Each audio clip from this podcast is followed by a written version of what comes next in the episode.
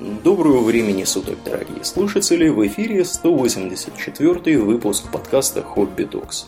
С вами его постоянные ведущие Домнин и Аурлиен. Э, спасибо, Домнин. Итак, от тем вымышленных и фантазийных мы в этот раз внезапно опять переходим к темам научным. И да.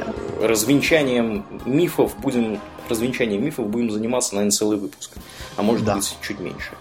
Вот. Ну, посмотрим, как оно пойдет. О чем мы, Домнин, поговорим сегодня?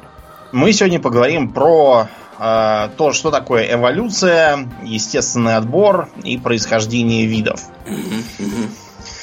Э, дело все в чем. Э, нам пришлось отдельно готовиться к этому выпуску. Мы не смогли его прямо сразу за э, выпуском про генетику и всякие там мутации сделать, потому что тема достаточно сложная. Мы хотели разоблачать популярные заблуждения, которых в этой теме по причинам, так сказать, идейно-политическим скорее, э, чем научным там или еще каким-нибудь.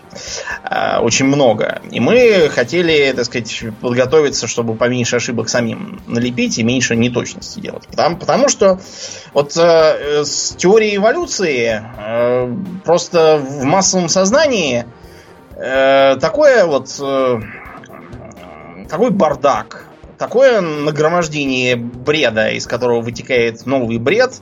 Вот, и он, он же с гордым видом потом используется для дальнейшего для дальнейшей бредогенерации. То есть такой, такая какая-то энтропия прямо нарастает в этой теме. Если с ней не бороться, она ее просто всю изнутри выезд, и поэтому эволюционная теория будет существовать только в стенах университетов. Да, а мне вот, э, я буквально две копе... свои пять копеек ставлю. Э, в Советском Союзе с эволюцией был полный порядок. То есть она не отрицалась, по крайней мере, под конец, да? Вот, хотя у нас с генетикой была там какой-то лженаукой. Одно да, у нас там была проблема. Вот, а, а, ровно как и кибернетика, к сожалению. Поэтому мы в некоторых областях научного знания поотстали. Вот. Но, тем не менее, такого, что происходит, например, в тех же самых США современных, да, где там обезьяньи процессы. Да, да, да, да. Там э, люди прямо бесятся, когда им их детишкам в школе начинают преподавать эволюционную теорию, вот, они говорят, что это, что это, как это мог человек произойти от обезьяны, это какая-то не Хотим. Не да. хотим, не будет, наш ребенок не будет ходить и слушать эту ерунду. Вот. Да, ну, в общем, они да, сами, да, да, как, как дети, начинают да. кататься по полу там и орать чего-то. И вот эта вот, вот эта вся ерунда, она на постсоветское пространство тоже хлынула с падением железного занавеса. Вот. Так что, и поэтому, да. да, открываешь там что-нибудь научно-популярное, в том числе там про эволюцию, и mm-hmm. читаешь там пассаж в стиле э, большинство ученых давно опровергли теорию Дарвина о том, что человек произошел от обезьяны. Понимаете, эта фраза, она просто от начала до конца ужасна, вот э, как, как, как необратимый процесс. То есть в ней даже нет смысла говорить, а вот тут фактическая ошибка.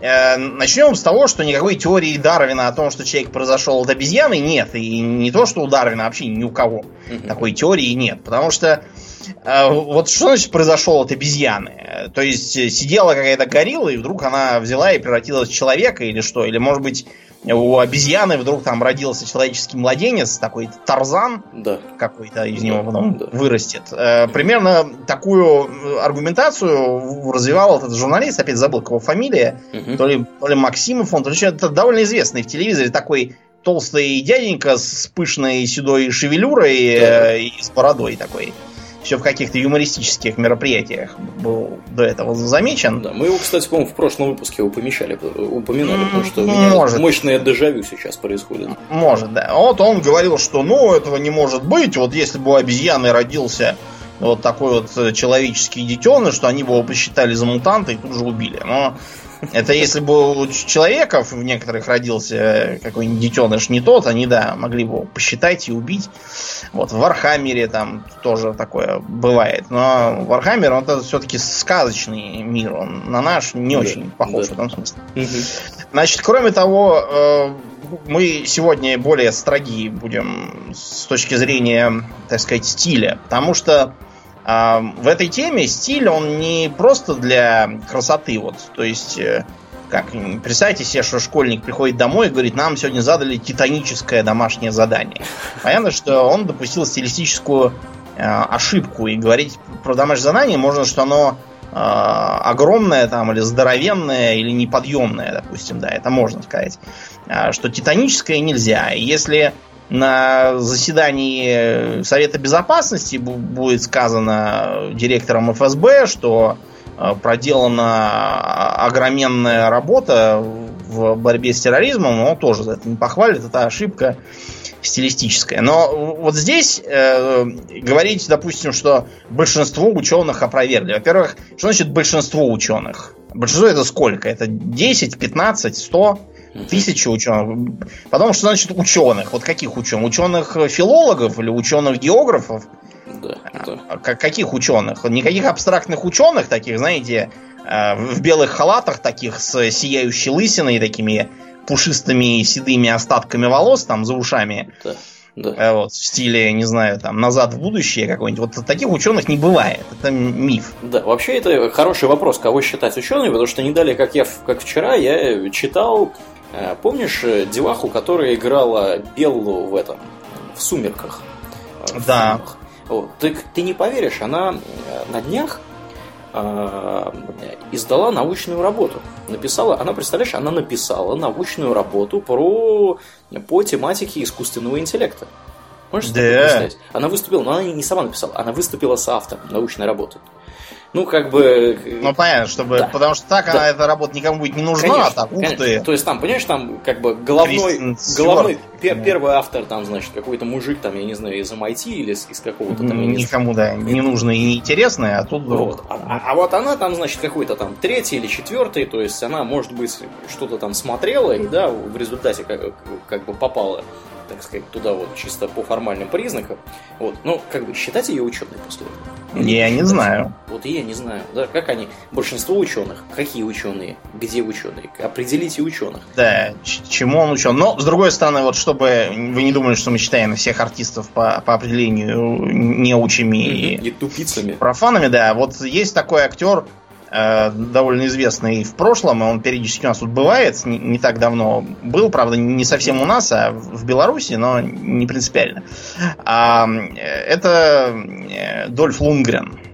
Так вот, Дольф Лунгрен у меня вызывает ровно один вопрос.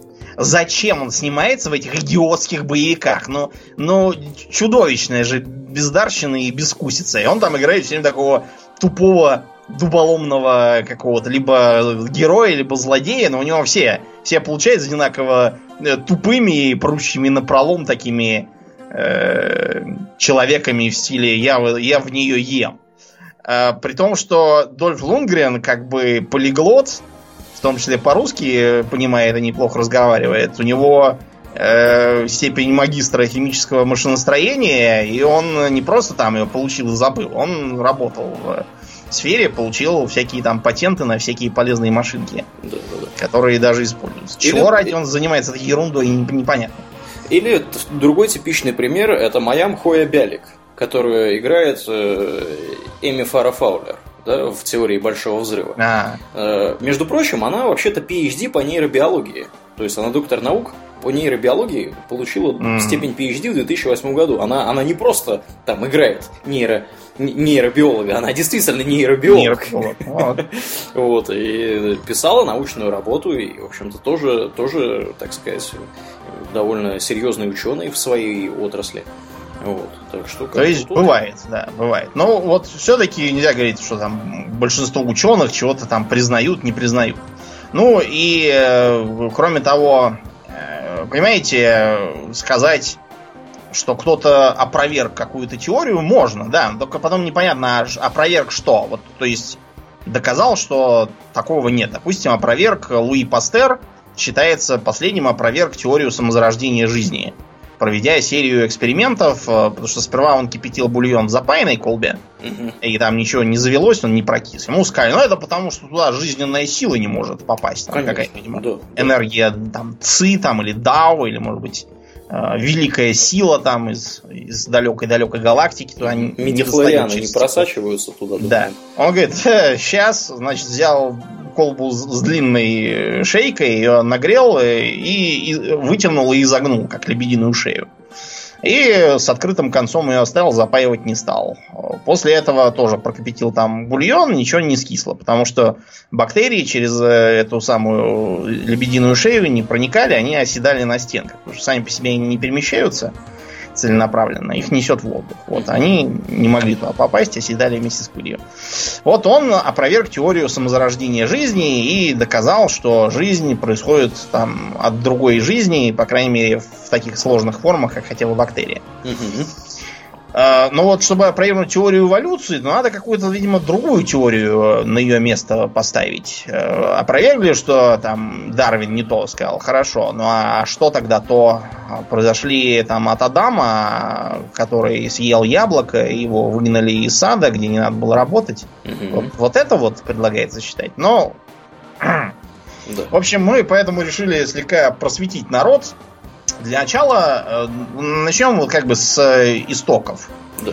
э, эволюционной теории. Значит, поначалу люди, когда задумывались, откуда все взялось, считали, что это сотворили боги специально там, чтобы, допустим, коров ели, а волки наоборот, их пытались съесть и таким образом, не знаю, карали их за то, что они не приносили жертв Артемиде, или кто у них там местный покровитель волков был, э, кстати, у римлян э, этот самый черт э, Юпитер считался одним из покровителей волков. Mm-hmm. У него даже было, было погоняло Луперк от слова лупус. Угу. Ну, у них вообще был бзик на волках, потому что там волчица выкормила кого-то. Да, да, да. Ромулус Ремум. Да, Ромулус Ремум и так далее. В общем, считалось, что все сотворено. При этом э, предполагалось, что э, некоторые организмы могут как-то заводиться. Иногда из неживой материи.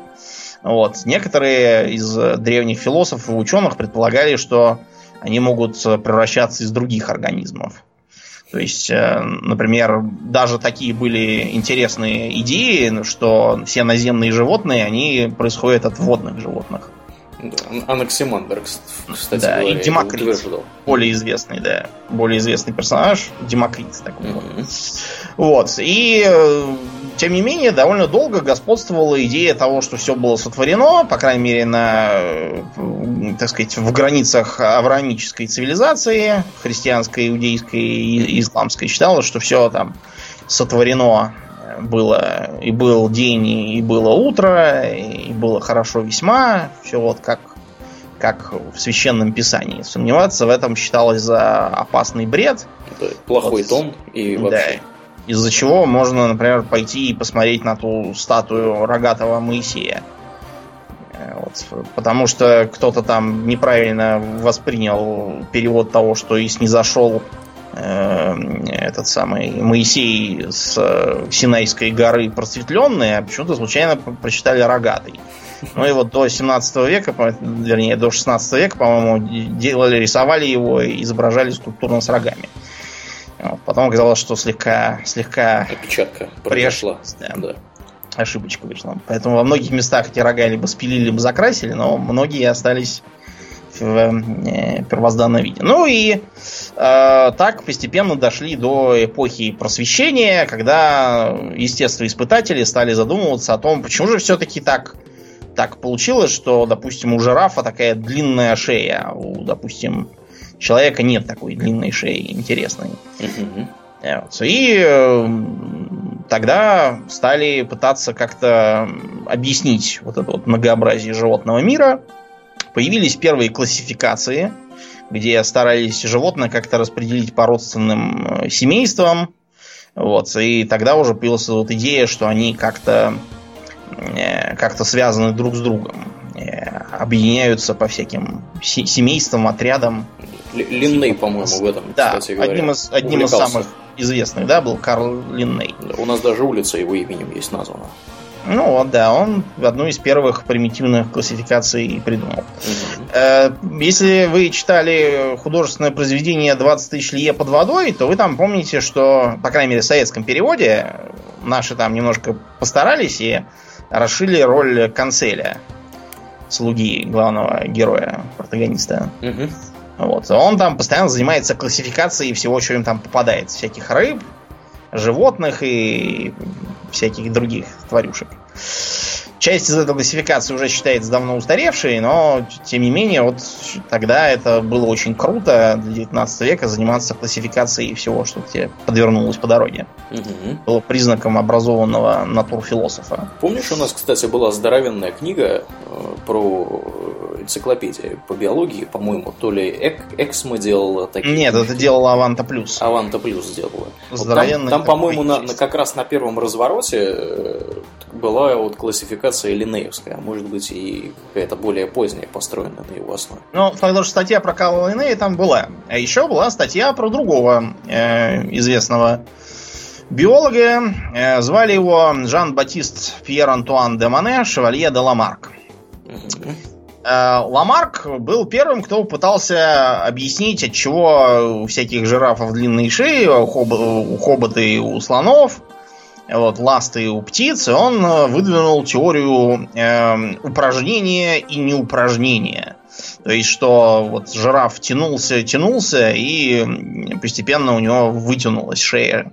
И это полезное, э, полезное передалось его потомкам. А, допустим, э, кит плавал, а ногами как бы не шевелил, у него поэтому они как-то редуцировались в хвост. Э, несмотря на то, что это понятный наивняк, ничего такого у э, животного, сколько, сколько вы там не тянитесь, э, хоть каждый день просыпайтесь, начинаете тянуться, у вас ничего не вытянется. Да, ну, вот. как бы рациональное зерно в этом какое? Да. Э, на уровне организма, да, у вас может произойти атрофия органов, если вы, например, не пользуетесь ногами или ру- руками, или там, я не знаю, какой-то выдуманный пример, пользуетесь одной ногой, а второй не пользуетесь. Не или пользуетесь одной рукой, а другой не пользуетесь да? То есть, как у каких-нибудь профессиональных плотников, у них, если они стучат правой рукой молотком... Да, у них правое плечо может стать выше, да. левое ниже, и получится такой вот профессиональный сколиоз. Да, есть... Ну и кроме того, многие люди, они не пользуются мозгами, они от этого у них атрофируются. Это, я думаю, все неоднократно встречали. Да, но как бы, тем не менее, если вы будете, значит, вот такой вот товарищ с атрофированной, например, конечностью, и будете размножаться, и у вас будут дети, то у них все это будет как раз, скорее всего, да, в полном ну, порядке. Надо. Если они, конечно, не будут, это да, не будет. Да, если они не будут вести, конечно, такой же образ жизни, как у вас, вот, и тоже не будут там стучать молотком правой рукой, а левой ничего не будут делать. Вот. И как бы вот сейчас у нас есть понимание, да, вот, что это зависит от образа жизни и от среды, от внешней, на уровне конкретного организма. А во времена Ламарка такого понимания не было. И, как бы, естественно, да, ну вот причинно-следственная да, он... связь у него немножко поменялась местами. Хромала, да, угу. немножко. А подлинный прорыв совершил некий Чарльз Дарвин, угу. из-за чего современную теорию эволюции называют дарвинизмом, вот, или теорией Дарвина. Несмотря на то, что теории Дарвина там примерно одна треть э, современные, а там еще много чего другого есть. Так вот, э, первым, что натолкнуло Дарвина на мысли о естественном отборе и его влиянии на развитие и происхождение видов, стало, что странно работа известного Томаса Мальтуса. Томас Мальтус был никакой не биолог, а он был скорее публицист, философ, там, политолог, как это теперь назвать, идеолог. Mm-hmm. Вот, он идеолог э, мальтузианства, так называемого, которое э, проповедует, э, ну вот как у нас в начале 90-х э, говорили, говорили какому-нибудь там, Немцову, что пенсионеры как-то стали издыхать без копейки и замерзать э, зимой, потому что не топят нифига, денег у них нету. А он говорил, что ну не вписались в рынок, что уж теперь. Вот это вот мальтузианство, оно и есть. То есть, что выживают сильнейшие, что выживают те, кто сумел приспособиться и богатеть, те, у кого есть правильные качества, там всякая предприимчивость, то да все, а вот у кого нет, тех невидимая рука рынка берет за задницу, и поэтому они вымирают. Так вот, энтузиаст сейчас считается, кстати, ужасным и, и нехорошим. Вот. Его все стараются шарахаться. Ну, там был еще у него один вывод, что э, в результате э, бесконтрольного размножения населения на нашей планете, да, то есть население размножается, по его мнению, размножалось быстрее, чем производительные силы которые, собственно, производили еду для этого населения, и в конце нас ожидал апокалиптический, э, так сказать, финал, когда народ просто пух бы и дох от голода и был бы полный ад и погибель. Поэтому, да, надо провести провести гигиену общества, да, да, там, всех там войны лиш, это хорошо из этого, да, да, да. Как бы, там выводы, выводы были интересные и, скажем так, очень неполиткорректные по современным да, временам. совершенно. Ну так вот, а Дарвин задумался о том, что, может быть, это не только у людей, а, например, и у животных тоже. И э, эти мысли он развил во время своего знаменитого плавания на корабле Бигель, когда он ну, сумел посмотреть там на некоторые популяции птиц, вьюрков, угу. на южных островах, обнаружил, что на маленьких островах в изоляции от континента живет огромное количество видов в юрках, причем они э, заметно, вот часть, например, питаются плодами. Угу. У них клювы характерные для разрывания этих самых мягких плодов. У части э, хищной Э, образ жизни, они имеют такие длинные тонкие носы, чтобы совать их в э, дырки в коре и вытаскивать оттуда всяких жучков и червячков и потреблять их. Вот. Третьи, например, питаются э, всякими орехами и твердыми плодами, они их раздалбывают своим клювом, поэтому клюв у них такой молотком. Тупой, мощный, специально для этого. И он задумал, что, может быть, это вот не, не изначальные создали их вот такими, не заморочился э, Бог тем, чтобы каких-то там вьюрков распределить по экологическим нишам. А вероятно, они все происходят от одного предка, просто часть из них э, родилась с такими, ну, вылупилась, имеется в виду, с такими клювами, а часть с этакими, они постепенно разошлись вот, и заняли э, выгодные экологические ниши до того пустовавшие. Э, и таким образом э, разделились на несколько разных совершенно династий, скажем так. Вернувшись домой, он написал книжку про происхождение видов, и тут же ему прислал его коллега Альфред Уоллес брошюрку, где вкратце было ровно то же самое написано. Дарвина чуть удар не хватил, от такого. Он решил, что невозможно абсолютно будет ничего публиковать, что скажут, вот, все слезало, оказывается, у этого Уоллеса. Вот. Но они там быстренько согласовали все, опубликовали. Произошел, разумеется, чудовищный скандал, э, потому что как бы дальнейшие рассуждения Дарвина привели к вот этой вот знаменитой фразе по происхождению человека от обезьяны. Ничего такого он, разумеется, не говорил. Он говорил о другом. О том, что современные приматы и современные люди происходят, вероятно, от общего предка. Да, ну там недопонимание могло произойти еще и по той причине, что когда переводили на немецкий и французский языки в 1860 и 1862 годах, вообще говоря, переводы эти были с искажениями и просто с фактологическими ошибками, э, в результате чего как бы, ну, люди, которые читали это в немецкой редакции и во французской, они все это поняли, скажем так, несколько не так. И даже появились особые такие социал-дарвинические и евгенические идеи, да. ну, как бы, и потом уже как бы пошло-поехало, да, одни люди лучше других. Все знают, да. Там форма черепа, все дела, и да, в общем, как-то так вот было. Да, но э, у Дарвина и дома возникло уже такое количество проблем, которых он совершенно не предполагал. Э, на него напустились там сразу все, Э, его атаковали и религиозные люди, и всякие там просто поборники, не знаю, прекрасности человечества. Угу. На одной из, как бы сейчас сказали, презентаций, там одна дама упала в обморок от всего услышанного. Э, какие-то священники стучали палками и требовали извинений. Студенты, которые пришли поддерживать э, профессорский состав, наоборот, стали орать долой долой мракобесов каких-нибудь. За Дарвина вписался э, такой товарищ по фамилии Гексли, как его у нас записывают. На самом деле он, разумеется, Хаксли. Он дедушка Олдоса Хаксли, знаменитого писателя, который «Дивный новый мир» написал. Угу. Просто была другая традиция транскрипции, поэтому все книги пишут как Гексли. Такой был э, э, суровый товарищ, у него была кличка Дарвиновский бульдог, потому что он э, очень деятельно оборонял идеи Дарвина, и всегда говорил, что вот удивительно, так просто, и никто не догадался до него. В общем, постепенно теория, несмотря на все, всю критику, все карикатуры, которые понарисовали на Дарвина, как он там в обезьяньем виде с какой-то обезьяной на дереве там общается, или еще там чего-то делает, не из числа этим карикатурам, несмотря на всякие бредни, которые про него распространяли, например, о том, что э, Дарвин под конец жизни отрекся от э, своей, от своей ереси, Значит, ничего он не отрекался. Все эти сказки про отречение от ереси распространяла э, полоумная американская проповедница Элизабет Хоуп.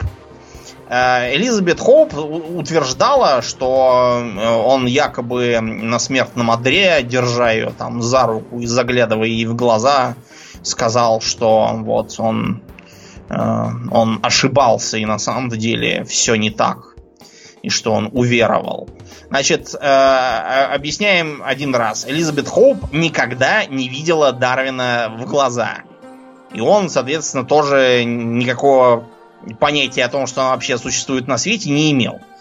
Э, никаких других э, доказательств этого якобы отречения нету. Это, то есть просто какая-то брехливая бабенка из Америки что-то там рассказал о своей тупорылой пастве. Вот и все. А вот скажи все. мне, Дом, у нас есть вообще понимание того, какие были основные постулаты теории эволюции Дарвина? Что он, собственно, утверждал там в э, своей он, книге? Он утверждал, что, во-первых, э, все э, основной инструмент эволюции это естественный отбор. Естественный отбор проистекает из трех простых фактов. Э, рождается больше особей, чем может выжить по объективным причинам. Э, особи э, рождаются немножко разными, и это приводит к различиям их выживаемости. Выживающие особи передают потомству эти черты, которые помогли им выжить. Соответственно, те, те, у кого были черты, не помогающие выжить, они имеют меньше шансов оставить потомство. Чтобы проиллюстрировать вот э, в поле живет много разных мышей, полевок. Они бывают разного цвета, предположим, одни белые, другие серые, третьи бурые. Э, на мышей охотится сова там какая-нибудь. Сова видит белых мышей, потому что они выделяются на фоне поверхности и потребляет их. А мышей бурых и серых она видит плохо, потому что они сливаются с землей. И она поэтому их потребляет меньше, чисто случайно, там их спалив, допустим, если они выбежали куда-нибудь на тропинку, где их видно. Uh-huh. Из-за этого белые мыши э, в численности сильно сокращаются, потому что их съедают, они не успевают наплодить много-много маленьких белых мышат, а черные и бурые всякие остаются и плодят черно-бурых мышат. Uh-huh. Так постепенно белые мыши исчезают, а остаются вот такие вот. Это не значит, что э, все работает только в одну сторону. Например, известен э, пример того, как промышленная революция в Англии повлияла на бабочек. Там бабочки, э, которые были слишком светлыми на фоне закопченных от смога фабрик э, стенках, э, становились жертвами птиц. А те, кто были потемнее и сливались, не становились. Потом э, случился вывоз промышленности в страны третьего мира, смог кончился, и стены слегка побелели. Поэтому наоборот, бабочки стали тоже следом за ними белеть, потому что слишком темных начали потреблять птицы в больших количествах, а светлых наоборот перестали. Вот примерно так оно и работает. Да, да. Ну, собственно, да, это упрощенное было объяснение э, фактически э, естественного отбора, да, в понимании Дарвина. Э, после Дарвина же еще же был один товарищ, который в Австрийской империи работал. Да, дело просто в том, что Дарвин никак не мог объяснить, почему именно наследуются вот эти вот черты, а не какие-нибудь там другие черты. Почему они вот наследуются, а не какие-нибудь другие вдруг появляются рандомно. Потому что Дарвин никакого понятия генетики не имел, ну, как и вообще никто не имел. А имел вот этот вот самый австрийский монах, которого звали Грегор Иоганн Мендель, если я не перепутал да. его второе имя. Расскажи нам, что делал Мендель? Да, Мендель этот э, занимался, он любил растения, он любил э, ковыряться с выращиванием всяких там овощей, фруктов, цветочков, горох, горо, гороха, да, гороха любил. Вот, в общем, такой был очень мужик э, саморефлексивный и просто рефлексивный.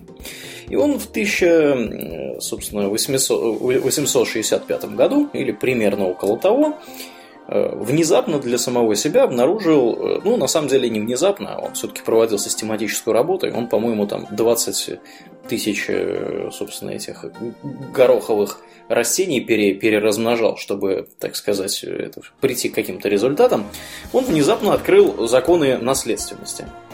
Вот. А конкретно он открыл, по-моему, два закона, третий, мне кажется, уже открыли после него. И он обнаружил, в общем, что он делал, да, у него было у него было несколько видов гороха. Конкретно он запросил 34 э, вида гороха у всех поставщиков гороха, у которых он мог его купить. 20 он, значит, отобрал, там 14 выкинул, потому что они ему не подходили для его работы. Вот, и ему хотелось понять, как вообще наследуются отдельные признаки гороха. Э, и как бы выращивая горох, он знал, что э, бывает так, что у гороха бывают какие-то бинарные, бинарные состояния. Два варианта бывает э, в каких-то признаках. Либо, э, в частности, классический пример, либо семена у гороха гладкие, либо морщинистые, либо они, скажем так, зеленые, либо желтые. Ну, там разные были значит, варианты, цветы там были, были у него, а, тоже разного цвета и так далее. И что он сделал? Он взял так называемые чистые линии, э, гороха. Чистыми линиями называются такие, значит, такой, такой горох, который, если вы его опыляете самим собой, вот, э, горох в норме вообще самоопылитель, то есть он может опылять сам себя. И если вы выращиваете горох в тепличках, да, вот у вас вы выращиваете, предположим, желтый горох. Выращиваете желтый горох, все время выращиваете, и у вас всегда, абсолютно в 100% случаев получается в результате желтый горох. Это чистая линия. То есть у вас растения, которые вы используете, семена, которые вы сажаете в землю, они производят другие семена точно такие же, они не бывают зелеными никогда, они только желтые. Вот. Или другой пример, когда то же самое, но только с зелеными, да, собственно, стручками этого гороха, никак не желтыми. И вот он взял такие вот э, семена гороха, только желтые, только зеленые. Современным языком говоря, это э, так называемые гомозиготные организмы. Дело в том, что мы можем немножко опуститься да, на, на современном уровне понимания всего, всего, что происходит с генетической информацией. Сейчас об этом поговорим, Домнин, или, или позже? Давай сейчас. сейчас. Давай сейчас. Значит, э, нам нужно опуститься на несколько уровней, чтобы понять, что происходит. Я постараюсь кратко и угу. более или менее научно это все дело изложить. Дело в том, что э, как мы знаем сейчас, и как было открыто, вообще говоря, в 20 веке, генетическая информация, она передается при помощи ДНК и всего такого. ДНК представляет собой здоровенные, здоровенные цепочки молекул, э, которые плотно упаковываются. Э, то есть цепочки молекул, там очень, очень простая химия, ну, как бы простая, если вы ее знаете. Там всего 4 пары азотистых оснований, они цепляются к сахару, таким там э, э, рибоза, по-моему, какая-то. Вот, и такой вот сахарок. Вот, и еще есть фосфор, который все это дело цепляет в цепочке. И у вас упрощенно есть здоровенная такая вот длинная молекула, которая, собственно, является молекулой ДНК. Она очень длинная, и обычно в организме практически любого живого существа она, ну, ядерного, да, потому что у нас еще бывает безъядерные, да, да вот эти прокариоты, бактерии да, всякие, да, да, бактерии и так далее. А есть эукариоты. Мы про эукариотов сейчас говорим. Э, у прокариотов, в принципе, примерно то же самое. У них тоже ДНК, она присутствует. Она просто не в ядре находится организма э, клетки, извините. Э, так вот, у ядерных, собственно, у эукариотов вот эта вот ДНК, она очень-очень плотно скручена. Тут, если ее выпрямить, если взять всю ДНК и выпрямить ее, то она в длину будет там больше двух метров. Для одной единственной клетки. И она как бы очень плотно скручена, то, что скручено, она скручена в спираль, это знают все, да, там художественные фильмы, клонируем динозавра, парк юрского периода, там показывают спираль это ДНК и все такое. Вот. Но как бы эта спираль, она свернута в еще более э, тугую спираль, она свернута в еще более тугую спираль, и в общем все там настолько получается свернуто и скомякано, что она помещается в ядро. То есть она очень плотно упакована, невероятно плотно упакована. И когда приходит пора клетки размножаться в результате метатического деления или там миотического деления, это в принципе не важно, э, Методическое деление – это деление клетки, когда у вас организм растет, да, и вам нужно, например, из одной клетки кожи получить две. Вот. миотическое деление – это как бы процедура, которая предшествует э, образованию половых клеток. Вот, э, когда, собственно, информация генетическая там раз, разделяется на две части. Ну так вот, вся вот эта вот молекула ДНК, она э, плотно скручена в ядро, и ее в обычном как бы, состоянии не видно. Как только клетка начинает делиться, ядро разваливается на куски, условно говоря.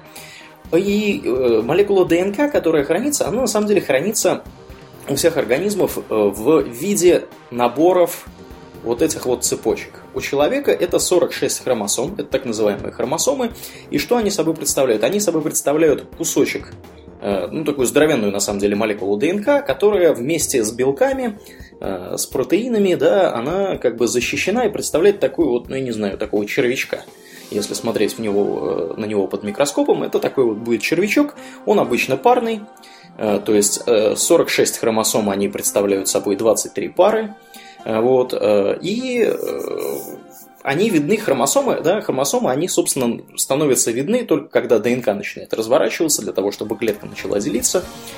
И видны они под микроскопом, собственно, хромосома, это в переводе, да, изначально означает окрашенное тело. Потому что обнаружили их таким вот образом, их специальным образом окрашивали клетки, которые делились, и только так смогли эти хромосомы обнаружить. Вот. Каждая хромосома имеет как я уже сказал, да, в организме человека 23 пары хромосом. 22 пары хромосом, они э, как бы абсолютно э, не влияют на пол. Э, половые хромосомы всего, всего одна пара, там XY или YY. Э, извините, XX. Вот XX это женская, XY это мужская. Так вот, каждая хромосома, каждая пара хромосом да, состоит из двух абсолютно одинаковых хромосом в том плане, что они кодируют одну и ту же информацию. Но есть важный нюанс. Э, каждая хромосома, она, э, то есть, ну, как, как я уже сказал, да, хромосома представляет собой просто здоровенную цепочку ДНК, которая плотно свернута. Э, так вот, каждый кусочек вот такой вот, каждый хромосом можно разделить на куски, локусы, так называемые, которые кодируют те или иные гены. И вот эти вот гены, то есть это по сути физически это представляет собой э, просто небольшой кусочек вот этой вот здоровенной молекулы ДНК, э, который отвечает за формирование тех или иных белков, и в конечном итоге он может отвечать э, за какой-либо признак. И вот в случае гороха, например, да, потому что у растений, у животных э, это все работает одним и тем же образом. В случае гороха есть один конкретный кусок хромосомы, который отвечает за цвет. И другой конкретный кусок хромосомы, который отвечает за то, что будет ли горох гладкий или морщинистый.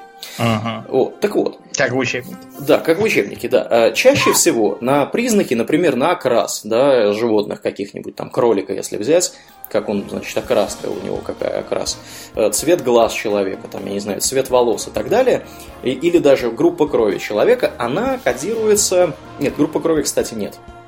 Там немножко все гораздо, там на самом деле гораздо сложнее, сложнее с кровью. Об этом можем в конце поговорить, там просто как бы нужно долго рассказывать. Э, кодируется несколькими генами, то есть у вас нету такой ситуации, что один ген отвечает за один признак. Собственно, Менделю повезло в том, что он смог наблюдать относительно простые признаки, которые кодировались, э, собственно говоря, одной одним, э, одним геном или группой генов, которые, на самом деле, одним геном они кодировались. Потому что группа генов там у него, э, как уже потом было установлено, практически ничто из, ни, никакой признак из э, тех, которые он рассматривал, не кодировались группы генов. Что, а потом что... Менделю не повезло, потому что он решил обратиться за, так сказать, консультацией какому-то другому мужику, тоже угу. ботанику. Угу. Вот. И тот, а тот оказался фанатом истребинки. Такая травка есть. Да. да вот. И говорит, ну, что за свой горох там какой-то да. грубый и непоэтичный, а лучше вот истребинку возьми и попробуй на ней. Ну, а оказалось, что истребинка собака размножается партеногенезом. И ничего из его опытов с ней не получилось. Так что он вообще решил, может, я что-то не то делаю. Да-да-да, и... это, кстати, было одним из мощных аргументов против его теории. Э, ну так вот, возвращаясь обратно к генам. Э, поскольку каждая хромосома, да, она имеет пару в, в норме, Э, это означает, что гены, которые расположены на каждой из вот этих хромосом, они есть и у ее, так сказать, парной, собственно, хромосомы. В том же самом участке абсолютно. И у Менделя получилось так, что чаще всего гены эти могут находиться в нескольких разных вариантах. То есть у вас, условно говоря, есть несколько молекул, то есть, ну что это такое? Это несколько молекул, которые сцеплены вместе и составляют ДНК. Это вот ген, по сути. Он может иметь за счет какой-нибудь там метильной группы или где-нибудь там атом, я не знаю, азота заменен там на атом какой-нибудь более другой, или что-нибудь там еще есть, или они просто физически повернуты по-разному, да, под разными углами, так называемые изомеры, по-моему, это называется э, в химии. Э, за счет пространственной структуры вот этих атомов они могут обладать разными качествами. И получается так, что один и тот же ген может находиться в разных вариантах в разные, э, как бы вот в этих парных хромосомах. То есть в левой, условно говоря, если на них смотреть, да, их две, левая там и правая, назовем их, ну это абсолютно неправильно, но тем не менее, в левой хромосоме там может быть один вариант, а в правой может быть совершенно, ну, как бы похожий, но другой. И у Менделя было именно вот таким образом. У него были, был очень простой случай, когда так называемые аллельные гены, то есть аллель это, скажем так, вариация гена. Э, у него эти аллельные гены имели только два значения. Либо, ну, принято их называть А маленькое или А большое. Вот, э, то есть, условно говоря, такой или секой. Вот. В природе чаще всего бывает э, больше вариантов, э, и поэтому как бы наследование оно представляет собой там, гораздо более сложную структуру. Но для того, чтобы Менделю открыть вот эти законы наследования, ему этого оказалось более чем достаточно. То есть он рассматривал самый простой случай с цветом, этом, с цветом гороха и с формой. И э, что получилось? Что он, собственно, обнаружил? Да? То есть, зная вот про вот эти аллельные гены, Мендель, естественно, ничего этого не знал. Он просто выращивал горох. Он наблюдал за горохом, он брал горох, который всегда был только зеленый, как-то его не, не выращивай, сколько там поколений подряд не выращивай, только зеленый. Брал горох, который только желтый, э, то же самое абсолютно, и скрещивал их. Значит, что он обнаружил? Он обнаружил интересную штуку. Если э, если брать вот такой вот горох, только зеленый, который всегда зеленый, который всегда желтый при значит, разведении в последующих поколениях, и скрестить их, то э, горох окажется в... То есть потомство этого гороха окажется одного и того же цвета. Э, я сейчас не помню. Он на самом деле не желтый с зеленым, я вот вижу пример с цветками. У него был, значит, один горох с пурпурными цветками, а другой с белыми цветками. И когда он их скрестил, вот эти вот чистые линии, да, которые все с пурпурными все с белыми, он обнаружил, что все, э, значит, потомки оказались с пурпурными цветками. Ни одного абсолютно из них не было белого. Вот. Э, как он не повторял этот опыт, всегда получал один и тот же результат. Кстати, вот с желтыми и зелеными всегда желтое вырастало в первом поколении. Горох был всегда mm. желтый. Вот. Э, это так, так называемый закон единообразия гибридов, э, гибридов извините, первого поколения. То есть в первом поколении все всегда одинаковое. А дальше начинается интересное. Э, как бы, э, если начинать э, скрещивать второе поколение друг с другом, то получается, что... То есть мы берем горох, тот же самый абсолютно, да, белые цветки, пурпурные цветки в первом поколении, только пурпурные, начинаем скрещивать вот этот горох из второго поколения, э, извините, из первого поколения, э, значит, потомков, и внезапно оказывается, что э, скрестили мы горох, и в трех четвертях случаев у нас цветки получились пурпурные, и в одной четверти вдруг откуда ни возьмись получаются белые цветки. То есть не было вообще никаких белых цветков. В первом поколении, во втором поколении белые цветки появились. Вот. И это было названо вторым законом Менделя. Я так понимаю, что он смотрел больше на, гено... извините, на фенотип. То есть фенотип – это э, внешние проявления вот этих генетических изменений.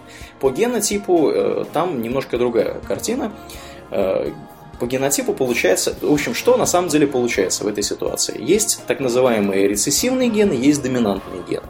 И вот э, белый цвет, то есть на примере с пурпурными белыми цветками, белый цвет это рецессивный ген. Э, пурпурный цвет это доминантный ген. И когда у вас в, э, при размножении этого самого гороха, что происходит? Там э, половые клетки гороха, они делятся на две части и перемешиваются. И то есть от родителей может достаться от матери может достаться, условно говоря, ген пурпурного цвета, а от отца может достаться ген белого цвета. И Получается так, что один из генов всегда забивает другой. То есть он, если есть э, доминантный ген, всегда, практически, практически всегда, ну, за некоторыми исключениями, э, он будет, он будет превалировать. То есть, если у вас э, есть хотя бы один из двух вот этих вот генов, ген пурпурного цветка, у растения будет пурпурный цветок. И поскольку они перемешиваются, то есть это то, что происходило в первом поколении, да, то есть поскольку вы скрещивали растения, где были Э, чистые линии, и вот два было доминантных гена у одного из родителей, всегда получалось так, что у потомства был хотя бы один доминантный ген.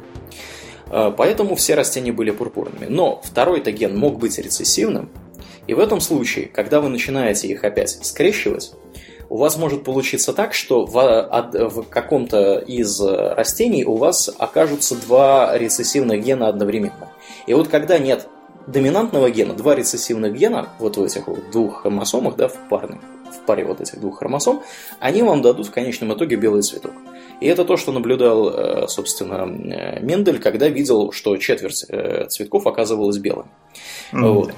И, ну, как бы по генотипу получалось немножко не так. Там получалось, что, э, ну, как бы это простая очень статистика. Получается, что если вы скрещиваете растения, у которых есть один рецессивный ген, один доминантный ген, и они все такие, то у вас в одной четверти случаев будет получаться, что у растений есть оба рецессивных, оба доминантных гена, в одной четверти случаев оба рецессивных, и еще в двух четвертях случаев у вас будет один рецессивный и один доминантный. И как бы по генотипу, то есть по генетическому вот этой, по генетической картине получается немножко другая формула, не 3 к 1, а 1 к 2 к 1. Вот. Такая вот картина маслом. Ну и третий есть еще закон Менделя, он распространяется на случай, когда вы скрещиваете особи э, с двумя э, альтернативными признаками, и, собственно, он, он утверждает, вот этот третий закон, что гены наследуются независимо друг от друга. Этот закон является причиной того, что вы можете быть больше похожи на свою бабушку или на своего дедушку, чем на э, своих э, непосредственных родителей. Да уж. Вот, э, да-да-да, есть замечательный, замечательная картинка с кошечками. Я когда готовился к этому выпуску, я прям наслаждался, если ты до меня вот по ссылке сейчас промотаешь. Там есть прекрасная картина, где нарисованы две кошечки, и как бы в первом поколении там одна кошечка беленькая, у нее, значит, хвостик прямой, а другая кошечка коричневенькая, у нее хвостик трубой. И в первом поколении получается, что все кошечки абсолютно, значит, коричневенькие, и у них прямые хвостики. А вот если вот уже эти кошечки начинают первого поколения скрещиваться друг с другом, там возможны варианты. Возможно, что большая часть этих кошечек будет похожа на родителей, но некоторые из этих кошечек, конкретно 3 из 16, 3 к 16, да, то есть если мы предположим, ну там вероятность такая, 3 к 16.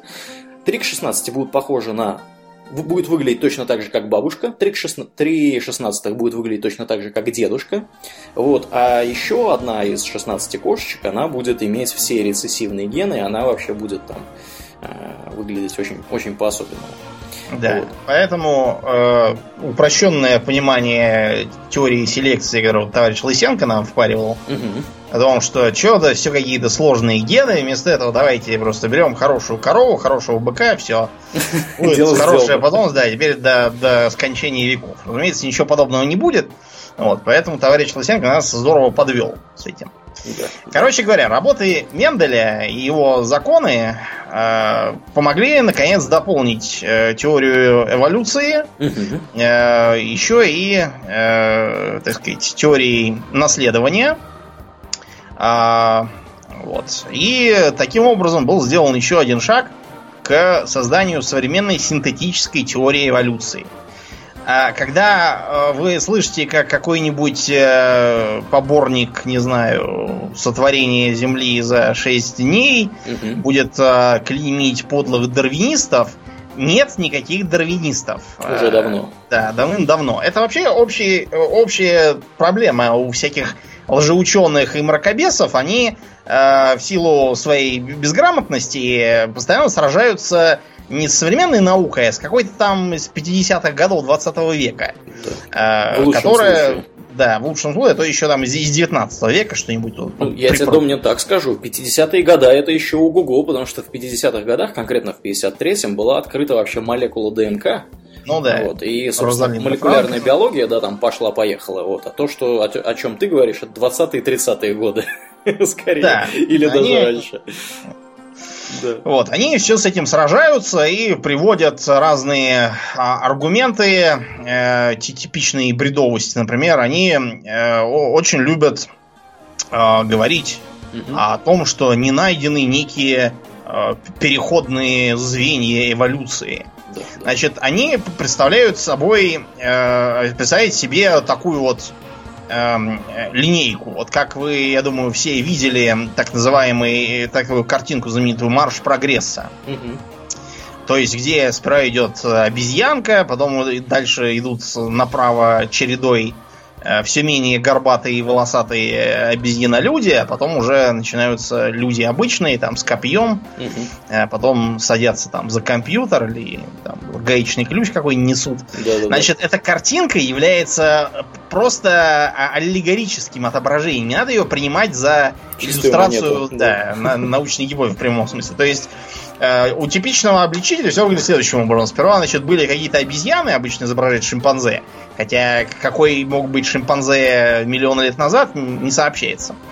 Значит, э, после этого было какое-то потерянное звено, якобы, с этой точки зрения. Угу. А потом, значит, э, появился пятикантроп, там такой э, волосатый обезьяна-человек с какой-нибудь с камнем в руке. Из пятикантропа вывелся неандерталец, Значит, показывают такого тоже горбатого, волосатого, с тяжелой нижней челюстью и с э, набедренной повязкой из шкуры леопарда там какого-то, и с э, копьем с каменным наконечником, а из неандертальцев э, вывелся кроманьонец, он такой уже более фантазийного вида дяденька с нормальным лицом и с каким-нибудь там луком, допустим. Значит, э, э это все предположение тоже, бог знает каких годов. Э, найдено такое количество всяких э, э, недостающих звеньев, что можно уже недостающие цепи, наверное, какие-нибудь из этих звеньев связать. А австралопитеков, например, найдено огромное количество видов. Сравните, ну, огромное в смысле для палеонтологии, потому что там виды обычно ротами и батальонами не находятся. Чтобы останки сохранились, нужно а, стечение обстоятельств особое. И непонятно, как бы, что их не устраивает. Австралопитек это явно еще такая, как бы, и вроде уже и не обезьяна, но точно не человек. Вот, хотя бипедальность уже у него наблюдается. Вот. Mm-hmm. Так что нет, чего не хотят. Неандерталец, например, вообще сейчас считается скорее за слепую ветвь эволюции, которая была вытеснена э, кроманьонцем, так называемым, вот, а именно Homo sapiens. И то ли просто вымерла и вытеснена, то ли мы ее еще убили и сожрали, что тоже не исключено, потому что мы как раз потомки этих самых кроманьонцев, Homo sapiens sapiens. Да, ну, тем не менее, мы в своем геноме, как показывает практика, имеем определенное небольшое количество, порядка там от 1 до 4%, в зависимости от того, у кого вы берете кровь на анализ, э, имеем, э, так сказать, гены этих самых неандертальцев, что свидетельствует о том, что мы с ними еще и размножались. Ну, не мы, а наши предки непосредственно. Mm. Да? Если вас астралопитек не устраивает, говорит, ну это же уже человек, это вот создал, создал Бог его по образу и подобию. Угу. Странный какой-то бог, честно говоря, на вид получается. Ну так вот, если вас интересует предок, который бы объединял, например, нас и шимпанзе каких-нибудь, 10 миллионов лет назад жил такой накалипитек. Вот мы и шимпанзе его потомки. Пошедшие в разные стороны. А, кроме того, поборники того, что якобы Дарвин говорил, что человек произошел от обезьян, говорят, а почему это из-за вот современных обезьян в зоопарке там или в джунглях никто не происходит? как бы вам так сказать, а почему, почему они ни в кого не эволюционируют? Они говорят. Ну, что значит не эволюционируют? Эволюционируют вероятно, миллион лет назад э, были абсолютно другие. Не было шимпанзе, а были какие-то там их предки. Более того, есть такое понятие коэволюция. Это когда два организма развиваются, эволюционируют, скажем так, э, быстрее, ну или просто эволюционируют вместе. И у меня, например, есть очень сильное подозрение, что обезьяны, которые живут сейчас в зоопарках, и которые, например, умеют разговаривать на языке, на языке жестов, всякие гориллы, шимпанзе, да. они, они могут, вы понимаете, это, это обезьяны, которые могут мыслить. Они могут вам на языке жестов показать, что они хотят есть, им холодно, они испытывают к вам какие-то эмоции и так далее. Более того, они друг друга, например, могут хвалить там или ругать, смотря да, по настроению. Да, они могут друг с другом взаимодействовать на этом языке. То есть это просто, вот знаете, э, в моем представлении это как маленькие, я не знаю, глупые какие-то э, уровня там, я не знаю, двух или трех... Маленьких детей. Маленьких да. детей, да. То есть они примерно по разумности вот такого вот порядка. И поэтому, когда э, некоторые товарищи утверждают, что обезьяны, да, или там какие-то другие животные, они абсолютно тупые, как пробка, вот, и тупорылые, и ничего не да. понимают, это на самом деле далеко достаточно да. от истины, потому что они могут общаться между собой. И обезьяны, вот это, это просто пример, который ярчайший, и, ярчайший, извините. Вот. А другие животные могут тоже как-то с собой взаимодействовать без использования языка, который и которому их научили люди в зоопарке. Вот. И это происходит э, на, на повседневной основе. Да. Кроме того, э, так сказать, на, э, можно посмотреть на развивающуюся синантропию. То есть э, существование совместно с человеком. К примеру, в США енотов в лесах уже нет, они все переехали в города и живут mm-hmm. там. Mm-hmm. Вот это вот голуби, опять же, произошедшие откуда-то там с Ближнего Востока, и бывшие изначально заменой кур, потому что куры из Индии еще не успели притащить. Вот, они постепенно стали использоваться не только как живые консервы, но и как э, передатчики сообщений. Потом появились курицы, вот, и голуби просто всех выпустили, а вот они расползлись по миру и живут в городах поголовно. Без человека они вообще не выживают. Питаются на помойке. Домовая мышь. Да, один из ярчайших примеров. Она расселилась по всей Земле именно потому, что она путешествовала за вот. человеком. Она, да, так, так приспособилась. А шимпанзе приспособился к совершенно другому, к лазающему образу жизни. Вот, он эволюционировал из э, про обезьяны вот в такую вот лазящую обезьяну. А мы эволюционировали не лазящую, а бегающую. Поскольку бегать мы все равно быстро не умеем, у нас э, еще выживали те, кто поумнее и мог кооперироваться друг с другом и коллективно швыряться камнями в хищников там каких-нибудь. Да, да, да. И вот. лежачих огнем на более поздних стадиях да. развития. Вот. Э, поэтому вот мы эволюционировали так, и они этак. При этом, э, если вас не интересует такая длинная эволюция, говорите, ну, это, это невозможно увидеть, поэтому попробуйте эм, подцепить э, какую-нибудь бактериальную инфекцию вот, и попить антибиотики, после чего на половине курса прекратить. Вот, подождать там сколько-нибудь времени и начать их пить опять. Вы обнаружите, что антибиотики вам не помогают.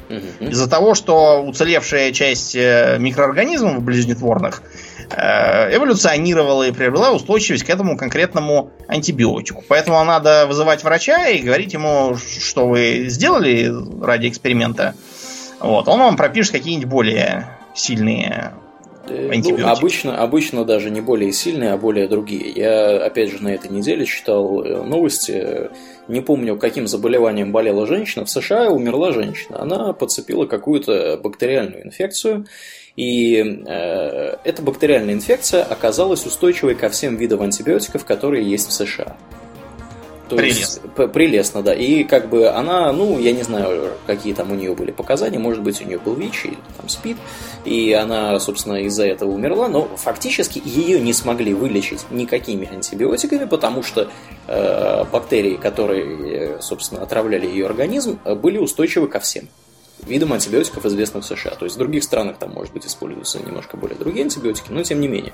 Э, с, глоб... с современной глобализацией антибиотики примерно везде одинаковые. Поэтому я думаю, что, может быть, если бы какие-то были другие антибиотики, может быть, и они бы не помогли. В обратную сторону. Старые справочники по э, фармакологии почему-то гласят, что пенициллин можно применять против вирусов. То ли это ошибка, то ли, может быть, тогда вирусы действительно были уязвимы к пенициллину. А сейчас перестали быть. Неясно. Да, вирусы очень быстро эволюционируют. Вообще вот эти все микроорганизмы... Потому чем... что они доклеточные организмы, да, им да. особо возиться не надо. Чем вообще проще организм, тем он быстрее эволюционирует. Вот мы а, Аурлиен мне как раз сегодня показал пример горизонтальной эволюции. Угу. То есть э, передачи генов э, не родственным абсолютно видом и не своим потомкам. Да. Более того, причем гены могут передаваться от, скажем, между разными царствами животных, да, от растения к животному. Что, собственно, как и не странно. Да, да, в этом случае. Вот. Э, случай, о котором Домнин рассказывает, очень простой. Где-то в американских Соединенных Штатах, да, в окрестностях Бостона живет э, такая, по сути, ну, улитка. Сислак, да, Морс, морской слизень. Морской слизень, да. Это, представьте себе вот свою садовую улитку, вот, примерно такая же, только она живет в воде. Вот. И в воде она питается водорослями. Там есть определенный вид э, значит, водорослей. И она их ест.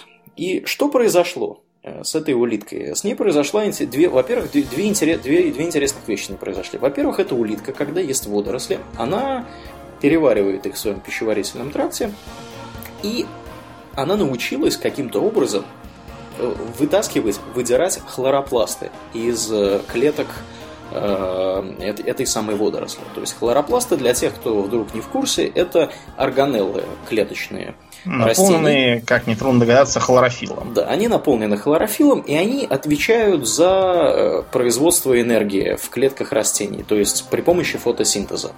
Механизм э, несколько отличный от того, что происходит при, э, так сказать, окислительных процессах, когда организм животных, например, питается да, какой-то пищей, она переваривается, и потом, значит, питательные вещества доставляются клеткам, и клетки при помощи, значит, особых клеточных механизмов производят э, в митохондриях э, аденозин-трифосфорную кислоту, которую мы упоминали в прошлом выпуске. В хлоропластах происходит процесс аналогичный. В результате, результатом работы этих хлоропластов, там целый, значит, цикл всего этого дела, там, вот, он довольно сложный, но тем не менее, в результате получается ровно то же самое митохондрии производят АТФ. Вот. И что мы имеем на выходе с этим слизняком? Этот слизняк ест водоросль, и, вообще говоря, выдирает хлоропласты и встраивает их каким-то образом в свой организм. То есть, если вы посмотрите на фотки этого слизняка, он зеленый. Да. Он зеленый, и более того, он способен фотосинтезировать. То есть, клетки его организма имеют хлоропласты и фотосинтезируют. Более того, это была первая странная вещь. Да? Вторая странная вещь заключается в том, что в геноме этого самого слизняка Вообще говоря, есть два гена, которые отвечают за починку хлоропластов. Потому что хлоропласты это органеллы, которые э, Вообще говоря, они со временем разрушаются в организме, и их нужно э, там, особыми белками чинить через определенное время. Так вот, в организме слизняка вырабатываются вот эти самые белки, потому что у него есть два этих гена, вырабатываются белки, они занимаются починкой хлоропластов, находящихся в клетках, и хлоропласты в организме слизняка живут гораздо дольше, ну там, по-моему, в два или в три раза дольше, чем они живут в, в растении. Потому что организм э, слизняка умеет более эффективно эти белки производить, потому что он более сложный. Это все-таки как бы не растение, это слизняк, это живой организм. Да, то есть э, более сложный, сложно устроенный. И как бы работает это очень смешным образом. Когда появляются новые слизняки, у них есть вот этот вот ген, который отвечает за починку хлоропластов, но самих хлоропластов у них нету. То есть генетическая информация, которая э, отвечает за производство хлоропластов, не передается. Только да. за починку. И для того, чтобы слизняку стать зеленым и начать заниматься фотосинтезом, ему нужно поесть вот этой самой водоросли. Он вытаскивает из нее, новый слизняк вытаскивает хлоропласты, становится зеленым, и как бы у него профит. Ну, и как бы приятная полезность еще к тому, что вообще этот слизняк может меньше есть э, водорослей, он может фотосинтезировать. К счастью, да. да для, для того, чтобы получать энергию, перемещаться и вообще жить. Вот, угу. такой вот, вот такой вот интересный пример. Еще один, э, так сказать, довод в сторону переходных форм. Э, посмотрите на археоптерикса, пожалуйста. Угу. Археоптерикс э, такая протоптица, которая вроде как видно, что птица. У нее нечто вроде клюва, есть крылья и вроде как птичьи ноги, но при этом у нее в ее недоклюве у нее зубы совершенно явные. Угу. У нее ее оперенные крылья имеют пальцы, то есть она, видимо, не летала как таковая, она скорее лазила по деревьям и умела планировать с, одной ветки на другую. И кроме того, у нее длинный хвост, который для птиц вообще не характерен. Такой тяжелый. Э, если вы говорите, ну, это археоптерикс, он был когда-то там давно, это вообще Вообще его никогда никто не видел, это все выдумали дарвинисты. Да. А посмотрите на такую птицу, как гаоцин. Это из куриных, родственник нашей курицы. У взрослого гиацина ничего особенного нет, а вот у маленького гиацина, который еще не умеет летать, у него есть на крыльях два пальца. И он пока не летает, лазит по веткам и активно использует эти самые пальцы. Потом с ростом крыльев пальцы у него исчезают, вот, а потом у детенышей опять появляются. Вот это типичный такой вот э, остаток вот. Э, вообще э, про остатки. Есть такой термин, как рудимент. Да.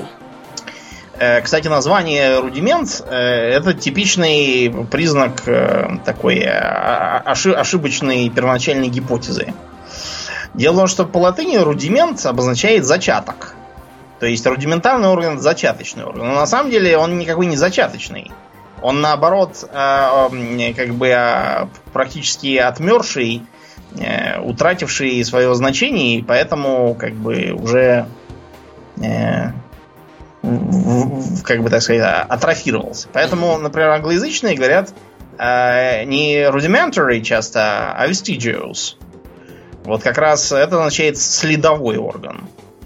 Что, наверное, более правильно, так как уже все привыкли, то так уж и быть. Значит, э, рудименты есть, ну, чуть ли не у любого организма. Например, вот у человека периодически попадается такой атовизм, то есть э, внезапная мутация, которая какие-то древние про, про предков э, признаки из еще других видов привносит в ныне существующий вид. То есть рождается хвостатый ребенок. Угу. Это не такая уж редкость. Младенца, младенцу этот хвост быстренько отрубают.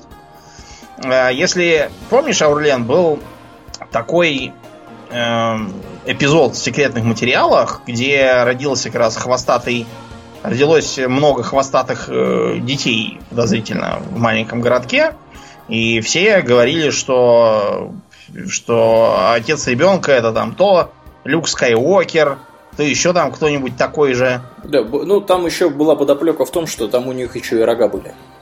Еще и рога были. У, ну, этих, у этих детей, да, да, да. Я, я помню, ярко помню эту серию, да, да. Оказалось, что ну, там местный дьявол был в итоге, короче, отцом этих детей. Ну, в общем, суть в том, да, что бывает вот такое вот. Тем не менее, у любого из нас э, есть копчик.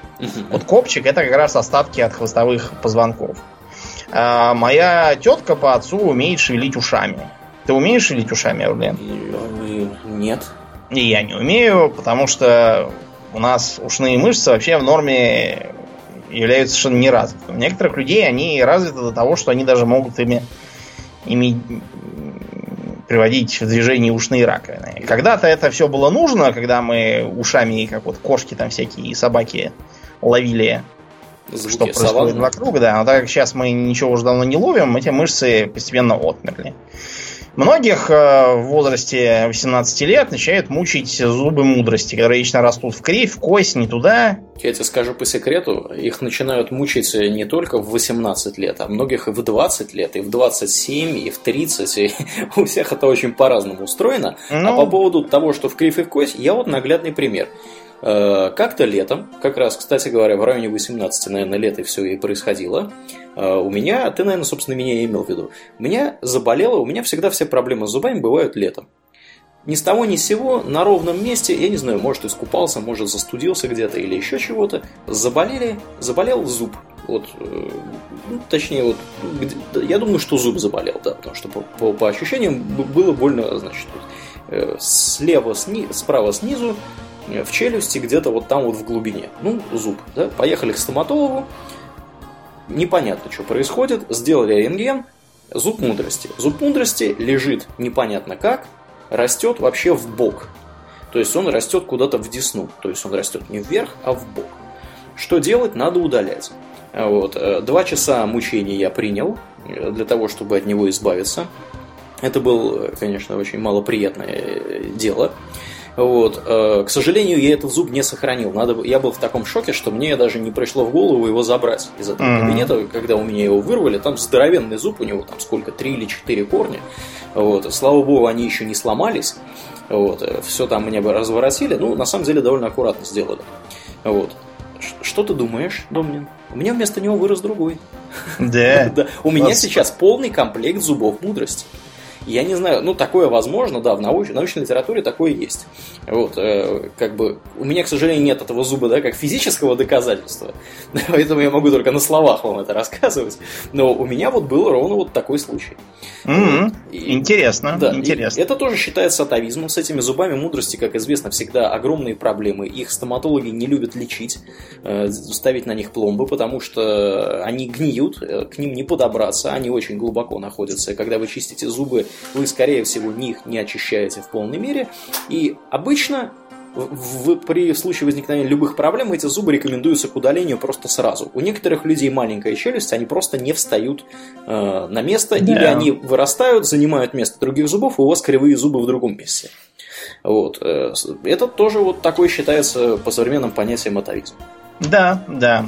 А, кроме, а еще у китов, например, можно найти маленькую, ни к чему негодную какую-то косточку, остатки от таза. Mm, mm, mm, вот тазом больше не нужен. Да. Вот, кстати, про китов.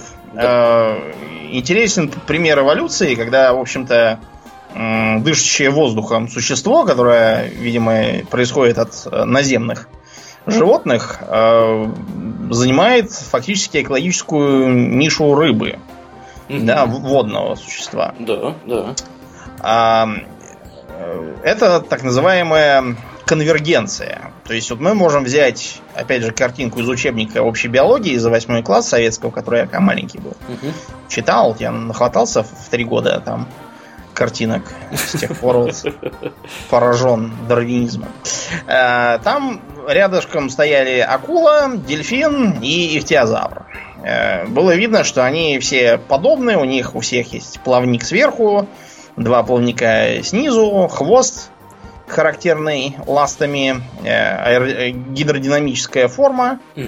в целом, при том, что одно из них это рыба, другое это млекопитающее, а третье вообще рептилия. Да, да. Тем не менее, выглядят они очень похожи. Это Более называется... Того, как это называется, да? Конвергенция. Конвергенция. Более того, я смотрел, когда вот документалку на этой неделе про эволюцию глаз, э, там показывали э, такую, знаешь, здоровенного ракообразного, ну, я не знаю, как это ракообразное или не ракообразное, но это, это было существо с панцирем, которое выглядело точно так же. То есть оно было вообще, по-моему, беспозвоночное. Но выглядело ровно как рыба. Вот, у него были там какие-то ласты, у него был хвост, оно всех жрало. Вот, и вообще как бы что приводит нас да, к мысли, что существа, которые живут в одних и тех же условиях, и у которых нету других каких-то да, э, существ, которые занимают ту же самую так называемую экологическую нишу, они имеют тенденцию выглядеть точно так же, как вот существа, которые будут существовать в другое время в этой же самой нише или просто в другом месте. Что, кстати, приводит некоторых э, ученых к мысли, что если на других планетах существует жизнь, в чем, собственно, я думаю, ни ты, ни я не сомневаемся, да. она будет выглядеть примерно похоже на ту, которая есть у нас потому что как бы основа жизни примерно одна и та же, скорее всего, будет. Вот, э, на, на низком уровне, да, потому что на, на, на нижнем уровне, на уровне ДНК, это просто химия. Там ничего сверхъестественного не происходит, это просто химические процессы, которые, скорее всего, одинаково будут работать в любых условиях, более или менее похожих на то, что мы имели там, в древнем океане э, Земли. Вот. И эволюционировать, скорее всего, Э, эти все живые существа будут примерно похожим образом, если среда обитания, в которой они обитают, похожа и эволюционирует похожим образом на нашу планету. Да, да, они будут занимать схожие экологические ниши, так называемые. Угу. Совершенно, правда, не обязательно, что экологические ниши занимают э, вот и, и Какие-то млекопитающие? Да, млекопитающие. Например, вот в Новой Зеландии коренных млекопитающих там, прямо скажем, напряг там с ними. Из-за этого, к примеру, там живет такой совиный попугай, он же какапо. Э, он не летающий, вместо этого роет норы угу. и сидит в норах, а питается всякой растительностью, бегая по, э, по земле. Угу. То есть он фактически выполняет роль какого-то зайца да, местного. Да, да. И, и, и учитывая, что там нет всяких мышей и прочего, вместо них грызут всякие там... Э, чего там мыши грызут? Колоски, стебельки. Корешки какие-нибудь, наверное. Да. Э, там есть э, так называемые уэта. Значит, уэта это как бы кузнечики. Но, э, как вам сказать, они такие здоровые, что, не знаю, кузнечики, кузнецы, кузнечищи. Да, да, да. Точно. Да, потому что они такие здоровенные, толстые, размером, не знаю, там, с мышь какую-нибудь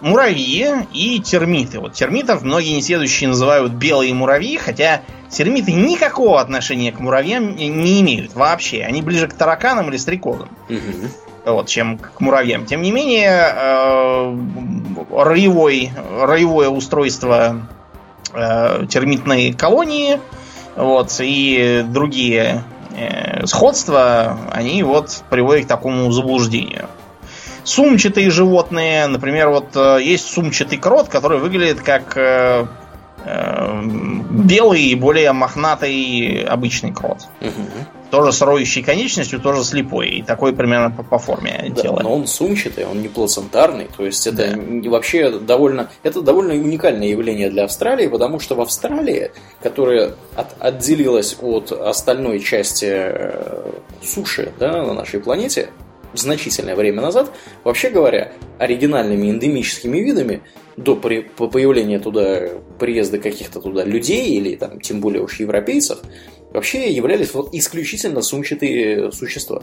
Да. Сумчатые звери это чисто австралийская фишка. Австралия, Новая Зеландия, там Но на самом деле есть еще такая вещь, как поссумы из Южной Америки. Они единственный вид, который не был вытеснен во время миграции из Северной Америки угу. плацентарных животных. Они все остальных вытеснили, а посумов не сумели. Более того, посумы даже доехали до США и там воруют у них яйца из курей. Из-за этого у них есть выражение to play possum, то есть прикидываться мертвым или прикидываться шлангом там да, Да. Вот. Э, так что вот такое еще интересное эм, э, подтверждение существования промежуточных форм, как э, утконос и ехидна, тоже эндемичные для Австралии. Э, интересен утконос не тем, что у него утиный нос, да, а интересен он тем, что он яйцекладущий. Да, внезапно. При всем при том, что он, вообще говоря, млекопитающий. млекопитающий. Э, правда, видно, что он животное архаичное, поскольку э, у него вместо сосков у самки, э, так сказать, где концентрируются молочные железы, э, вместо этого молоко выступает примерно как пот. То есть просто сквозь поры. И детеныши слизывают э, с шерсти матери молоко. Вот так, такой тоже интересный переходный, э, переходный этап. Угу, угу. А, кстати а, говоря, наличие более двух пар сосков у человека это тоже является атовизмом. Тоже атовизм, да, многососковость. Угу. Из-за этого, кстати, часто в э, фантастических произведениях люди потешаются над тем, что, например, вот у каких-нибудь э, оборотней женщин, у них почему-то только две груди. Да. А должно быть как бы не две, а как у волков, раз уж тогда. Ну и всякие там органиане и органианки, у которых зачем-то есть грудь. Зачем рептилии грудь, вот в упор не поймешь. Непонятно, да. И не только им. Да, а, в особо запущенных случаях потешаются над людьми, что у них всего две груди. Да, бывает, бывает и так, да. В общем, э, такая, как видите, теория достаточно сложная и интересная, поэтому борьба всяких мракобесов с ней не прекращается. Э, мы уже упомянули обезьяньи процессы и порадовали, что у нас такого, к счастью, нет, но у нас была вялая попытка. Э, помнишь дело Маши Шрайбер? Что-то смутное припоминаю. Она, по-моему, не хотела, не хотела да. биологию учить, да? Она не хотела, да, и говорила, что это, что поскольку а, оказалось, что семья Шрайбер это истинно православные люди, о, и их э, оскорбляет э, преподавание подлой теории Дарвина. Они что-то все судились, рядились, получили, разумеется, там фигу, пришли к Малахову на его эту богомерзкую передачу, там тоже скандалили. Вот, э, и таким образом у нас вот такой вот свой собственный недообезьяний процесс. Угу. А в США это дело гораздо шире поставлено. Там э, есть так называемый научный креационизм. Эм, э, вот научный коммунизм, например, это значительно менее идиотское словосочетание, чем научный креационизм. Потому что они, причем еще делятся на два разных вида. Есть э, совсем контуженные на башку, так называемые младоземельные креационисты. Они э, упирают на прямое прочтение э, Ветхого Завета и говорят, что никаких там миллионов лет Земля не существует, а существует только вот эти вот, сколько там, 6 тысяч от сотворения мира сейчас прошло, я уж не знаю. Э, и все, все доказательства свидетельства отметают напрочь, говорят, что а, вот эти вот все ваши миллионы лет вы насчитали с помощью радиоуглеродного анализа, а он ничем не проверяется, значит, что вы все сами выдумали. Значит, объясняю, радиоуглеродный анализ не может никакие миллионы дать, потому что он так далеко не действует, он не заглядывает так далеко. И э, как бы почему, почему они решили, что только радиоуглеродный анализ? Что опять же какие-то древние представления о датировке. Э, существует огромное количество видов датировки и по э, люминесценции, э, и с помощью инертных газов, там типа аргона, и еще разные, и все они, э, когда на одном и том же применяются, дают один и тот же результат. Угу. Когда вы решаете по математике задачку, и вы вычисляете там, вот так, попробуйте вычислить другим путем и посмотрите, складываются ли у вас э, ответа. Если не складывают, значит что-то не так. Если складывают, значит все правильно. Ну, это примерно, знаете, как теорему Пифагора можно вывести более чем одним способом. Там на самом деле огромное количество разных способов. Она, и не только ее, вообще многие да. теоремы так. Можно, можно просто вывести разными абсолютно способами. Понимаете, одно и то же. И если разные способы вам дают примерно одну и ту же дату, а, какой-то кости, да, как, что она была несколько миллионов лет назад, но они не могут ошибаться, правда. Да, да. Вот. А в США даже есть такие, которые, когда им говорят, ну хорошо, но все-таки кости динозавров есть, есть, из них скелет можно собрать правдоподобный, можно. Где в Ветхом Завете динозавры? Они говорят, а это все эти кости, это закопал сатана, чтобы искушать добрых христиан. Угу, угу. Тут, как бы, понимаете, с ними дискутировать, вот как один э, популяризатор науки, он их сравнил э, с голубями, играющими в шахматы. То есть, э, если играть с голубем в шахматы, то он просто рас, раскидает фигуры, нагадит на доску и улетит к своим голубям рассказывать, как он вас победил.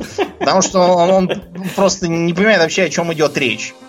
Значит, чтобы как-то вот это вот примирить с э, простейшей логикой, которая все-таки наблюдается у большинства людей, появился староземельный креационизм. Он говорит, что ладно, хорошо, там миллионы лет пусть будут, действительно, но только, понимаете, тогда просто вот, вот что 6 дней, это на самом деле не 6 дней, это там 6 геологических периодов, и то да сё. Про них еще Марк Твен, кстати, в свое время писал. Вот, издевался над ними, э, над наивником. Вот, но на, на, этом, в принципе, различия у них заканчиваются, и они начинают сыпать одними и теми же, как бы, так сказать, э, аргументами.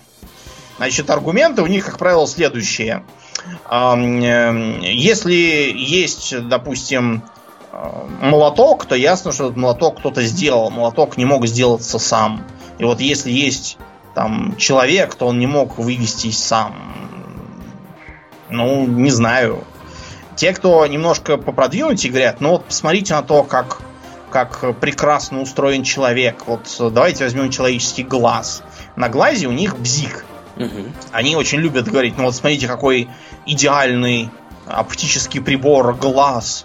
Ведь не может же быть, что он сам по себе постепенно развился, а не был сотворен. Вообще-то я вот как раз документалку смотрел про то, как он развился да. сам по себе. И вы знаете, он развивается сам по себе э, исключительно таким сложным, исключительно благодаря тому, что в определенный период времени у наших далеких-далеких предков, которые выглядели как маленькая рыбка и плавали в океане, у них произошло дважды э, дуплицирование одного и того же гена, и в конечном итоге получилось так, что там есть два вариации, две вариации этого гена, они всегда присутствуют э, в, значит, в ДНК в четырехкратном размере, да, и одна вариация отвечает за горизонтальное, то есть слева направо, условно говоря, распознавание света, где его больше, где его меньше, а вторая э, сверху вниз. Вот. И благодаря тому, что они пересекаются, э, вообще говоря, как, ну, упрощенно говоря, да, получается так, что вы можете различать объекты. Потому что глаз изначально образовался очень просто. Было небольшой кусок э, такой вот, э, условно говоря, ткани, нервной трубки. Да, да, нервной ткани, который реагировал на свет. И этого было достаточно для того, чтобы получить огромное преимущество э, над другими живыми существами, которые не могли понимать, есть свет или нету. Да, потому что если есть свет, значит есть растение. Если есть растение, значит можно что-то жрать. Да, или если, если свет был, а тут вдруг внезапно пропал, значит кто-то к вам приплыл и сейчас да. вас будет жрать. Поэтому нужно прятаться в песок и так далее.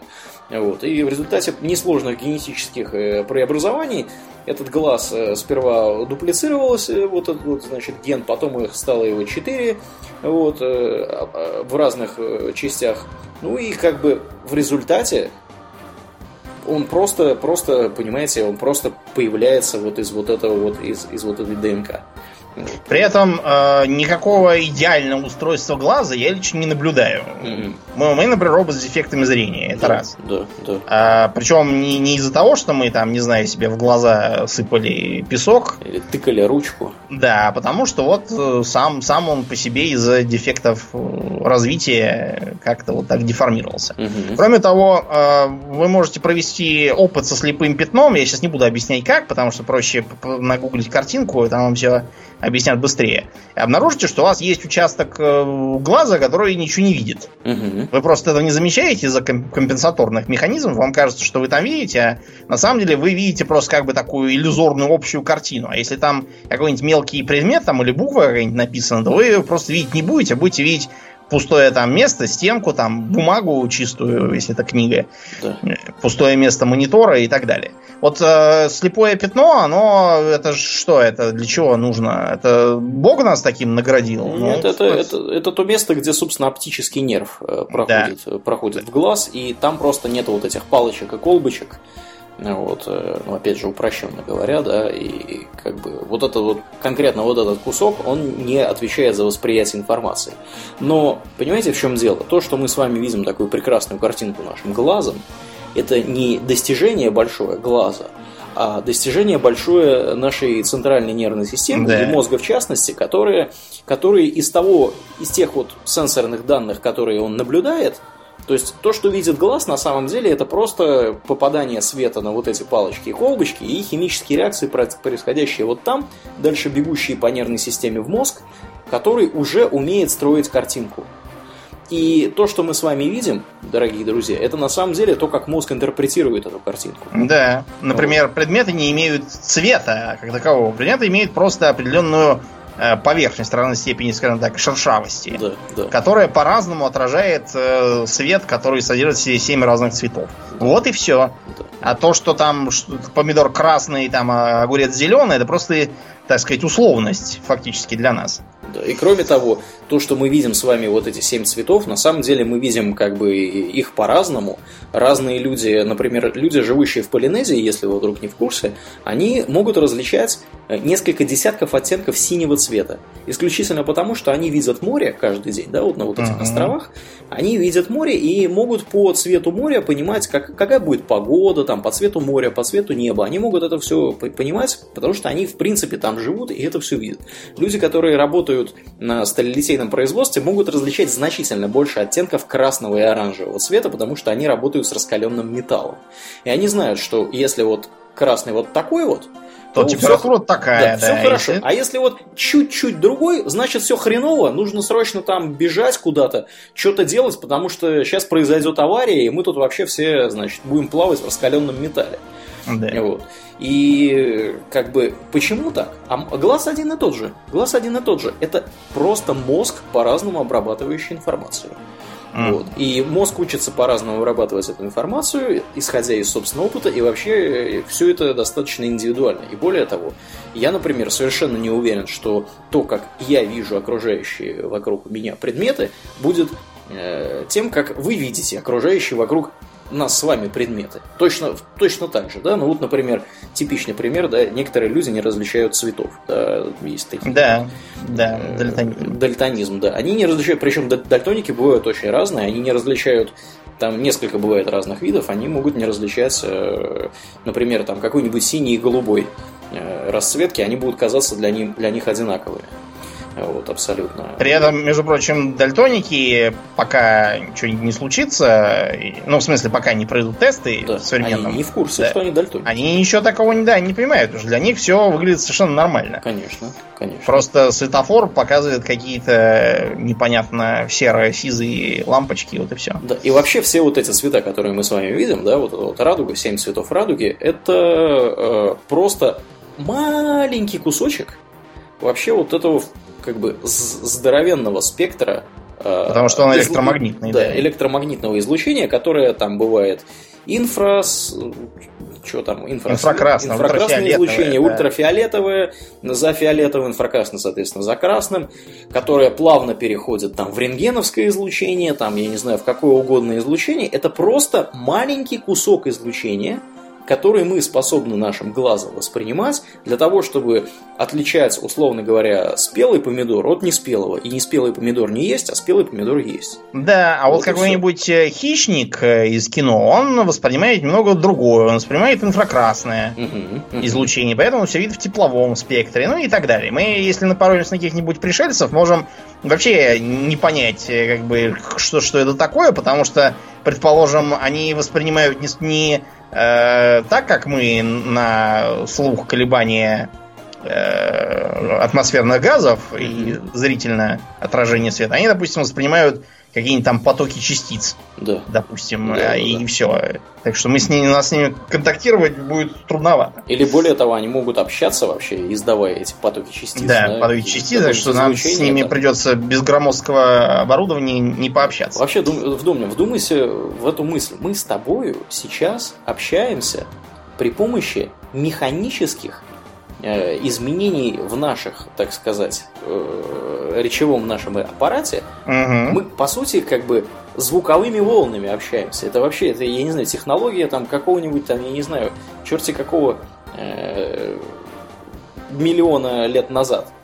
Угу. Просто там что-то там бьет куда-то там, и звуковые волны, которые получаются в итоге, преобразуются, да, у нас в мозгу. Да, бьют нам, бьют нам в барабанную перепонку, да, перепонку да. считывает нерв, нерв да, подает в мозги, это и получается образ звука. Жутко неэффективно Но, все это. Да, поэтому мы, мы и прекратили естественный, так сказать, среду обитания, заменили ее на технологическую. Тут еще один угу. э, маразм, связанный с пониманием эволюции, это стенание по поводу того, что естественный отбор кончился, ведь теперь там есть медицина и все такое. Если раньше рождался какой-нибудь там кривой косой, то его съедали волки, или в крайнем случае со словами «это Спарта», его скидывали со скалы, вот, и так далее, и поэтому все передавали здоровые гены, как это любят говорить то, что вообще выражение здоровые гены это маразм, э, как, как таковой, это отдельный вопрос.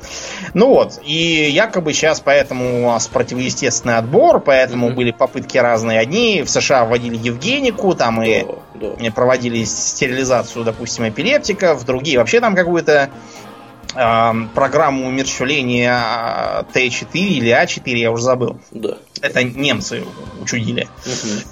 Значит, э, как бы вам так сказать, э, недостаток этой спазонистской теории в том, что она абсолютно умозрительная. Нет абсолютно никакой статистики, которая показывала бы, что э, так называемая человеческая порода чем-то там ухудшается, или там она раньше сильно улучшалась, вот как-то вот так, а теперь она не так. И э, парировать его можно с помощью ровно тех же самых умозрительных утверждений. Угу. Действительно, сейчас, э, если человек родился, допустим, слабым по здоровью, не может, например, бегать, потому что у него одышка, а раньше бы он там не смог бегать за оленями или там мамонтами какими-нибудь и убивать их, и не сам не смог бы убежать от тигра. Ну, то есть мы и сейчас не можем убежать от тигра, я условно говорю. Ну хорошо, но нам сейчас не нужно бегать ни за каким мамонтом. Нам сейчас нужно что? Применять интеллект и заниматься производительным трудом. Человек будь он хоть архи здоровый, но при этом э, находящийся на уровне развития идиота по, по интеллекту, он ничего сделать не сможет и будет ровно таким же беспомощным и фактически бракованным, да, который бы, э, который бы погиб, если бы за ним никто не смотрел. А, э, поэтому сейчас идет отбраковка людей некрепких на голову. Поскольку они имеют огромное количество способов э, не передать свои гены потомству, получив премию Дарвина. Да, да. Вот. Они э, употребляют разнообразные вещества. Делают селфи. Да, на небоскребах и падают оттуда вот, э, заключаю всякие дебильные пари, потому кто больше выпьет водки за 15 минут, и тоже отъезжают. Эм, э, ввязываются в бессмысленные драки получают по черепу, тоже отъезжают. Э, вступают в разнообразные секты, где быстро тоже загибаются вот, э, прыгают э, с тарзанками со всяких мест и тоже калечатся и убивают. В общем, способов убиться для дурака сейчас полным-полно. Угу. Э, вот, поэтому дураки себя успешно отбраковывают, э, следуют всяким э, мудрым диетам по праноедению, солнцеедению. Вот, э, заодно там гробят свое же потомство тоже, чтобы обеспечить непередачу идиотских генов дальше. Вот. Так что, естественно, отбор никуда не делся. Он просто немножко сместил он принял другие сказать, формы. проверяемые параметры. Вот да, и все. Именно так. Можете быть совершенно спокойны за естественный отбор.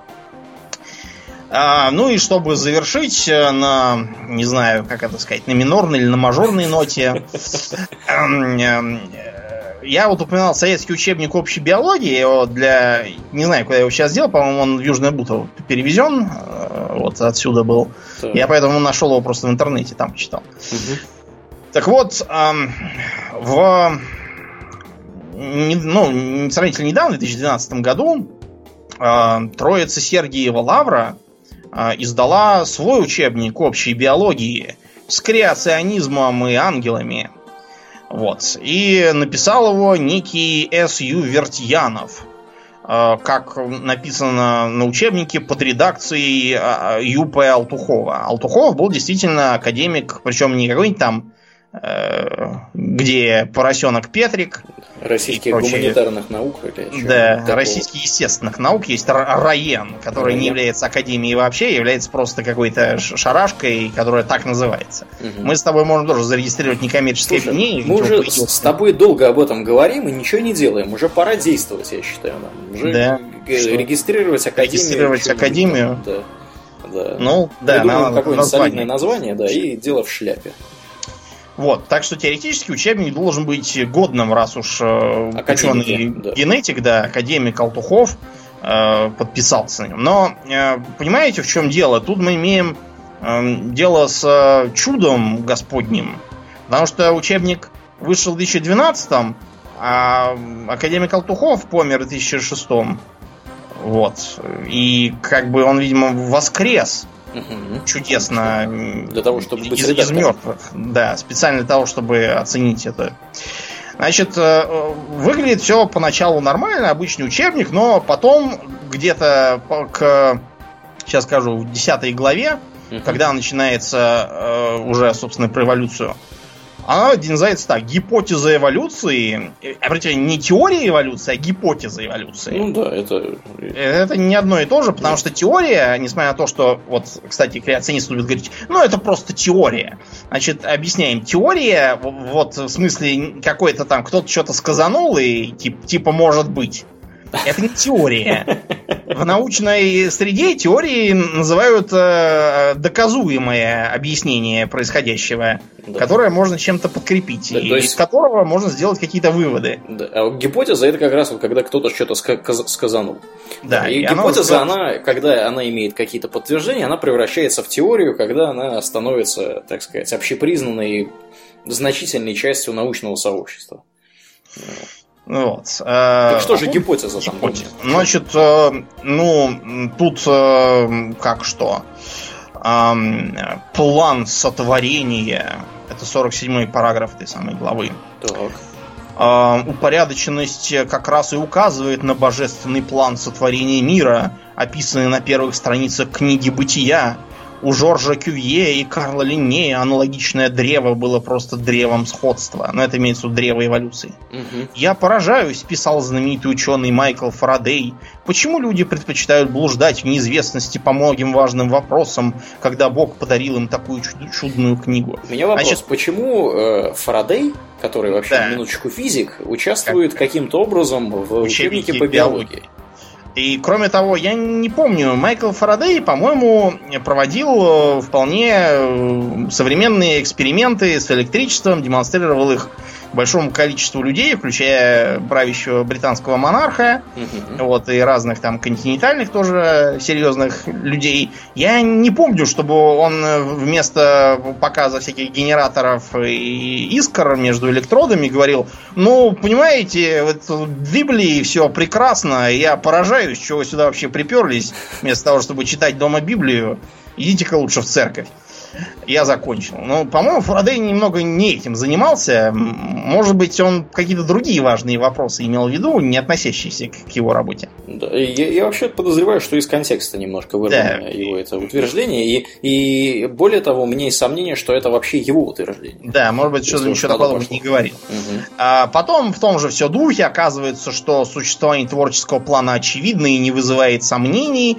потому что птицам для полетов даны крылья.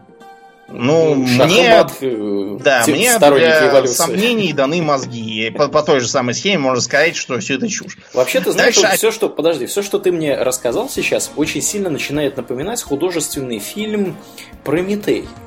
Я не mm. знаю почему. Да, кстати. Какой-то план, какие-то кстати, и, и логика тоже примерно такая да, же. Да, да, конечно. Как, как сюжет объясняется там, так же и тут. Примерно такой же уровень аргументации. Да. Следующий авторитет. Современный ученый, Нобелевский лауреат Артур Комптон писал, высший разум создал вселенную человека. Э, значит, во-первых, э, Артур Комптон был Нобелевским лауреатом как бы физики, опять же. И непонятно, что он тут делает. А во-вторых, почему он современный ученый? Он ученый из 19 века. И Нобелевскую премию ему дали, по-моему, в 20-е годы.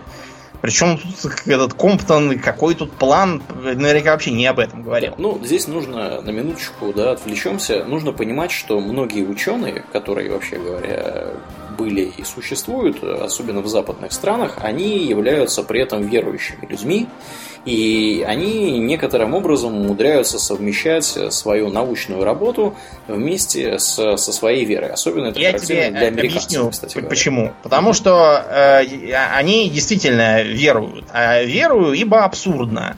Вера совершенно о другом, никаких доказательств не требует, и э, как бы никаких размышлений особых тоже не подразумевает. Вот это вот а феерия нападок и попыток э, впихнуть э, на место теории эволюции свою угу.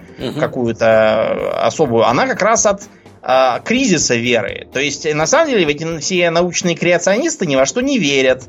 А, они э, поэтому таким образом нападают на все, все эволюционные, так сказать, доказательства, потому что они остатки их веры подтачивают. И получается, что они как-то как-то утрачивают э, свою веру. Вот поэтому они всячески пытаются это все замолчать, примерно э, как, э, не знаю, там. Ну, вот ты знаешь, что у Степана Бандеры был э, сподвижник, которого там вместе с ним тоже грохнули, по-моему. Так. Звали этого сподвижника, э, одного из руководителей э, бандеровцев, этих нацистов, Звали его Лев Ребет. Так. Но мне вот э, кажется странным, почему Лев э, Лев Ребет вдруг оказался среди каких-то нацистов, которые истребляли евреев, вот, и все такое. А все потому, что Лев Ребет ненавидел э, себя и вот и все это проецировал на евреев, пытался таким образом перестать быть собой. Прекрасно. Примерно вот так эти самые научные креационисты пытаются перестать быть э, религиозными людьми, которые веруют, ибо абсурдно, и превратиться в своего рода ученых, но только при этом э, ничего сложного не воспринимать и продолжать жить в э, схеме Ветхого Завета. Э, как бы можно заметить, что у них это очень плохо получается. Да, а, да. Ну, мы отвлеклись от этого да, мощного дальше писания. Чудесный учебник гласит, что а, в качествах многих животных Творцом заложен понятный для человека назидательный смысл. Лев напоминает о высшей власти, голубь о нравственной чистоте, орел может служить образом духовного парения над житейской суетой. Эм, как бы надо сказать, лев... Думнин, это, это учебник. Это учебник, да. В нем какие-то рассуждения, потому что лев напоминает кому-то о высшей власти. Лев мне напоминает о э, сутенере. Потому что лев э, всегда ничего не делает, если он в прайде живет, а не вылетел ну, конечно. заищивать Бабы за него охотятся. Да, да, львицы за него охотятся, вот, а он ничего не делает, только лежит и глядит и, и ест. Вот он мне напоминает не высшую власть, а вот какого-то паразитического наркоторговца с проститутками. А мне лев всегда напоминает, э, я не знаю, какого-то мега Соню, потому что, если я верно помню, он спит, по-моему, 20 часов да, в день. Ну, как вообще многие. Пока не ест и, собственно, не занимается разным интересным со своими, опять же, бабами. Да. Голубь это как бы занимает экологическую нишу летающей крысы. Какая там нравственная чистота, я тоже не знаю. Ну и так далее.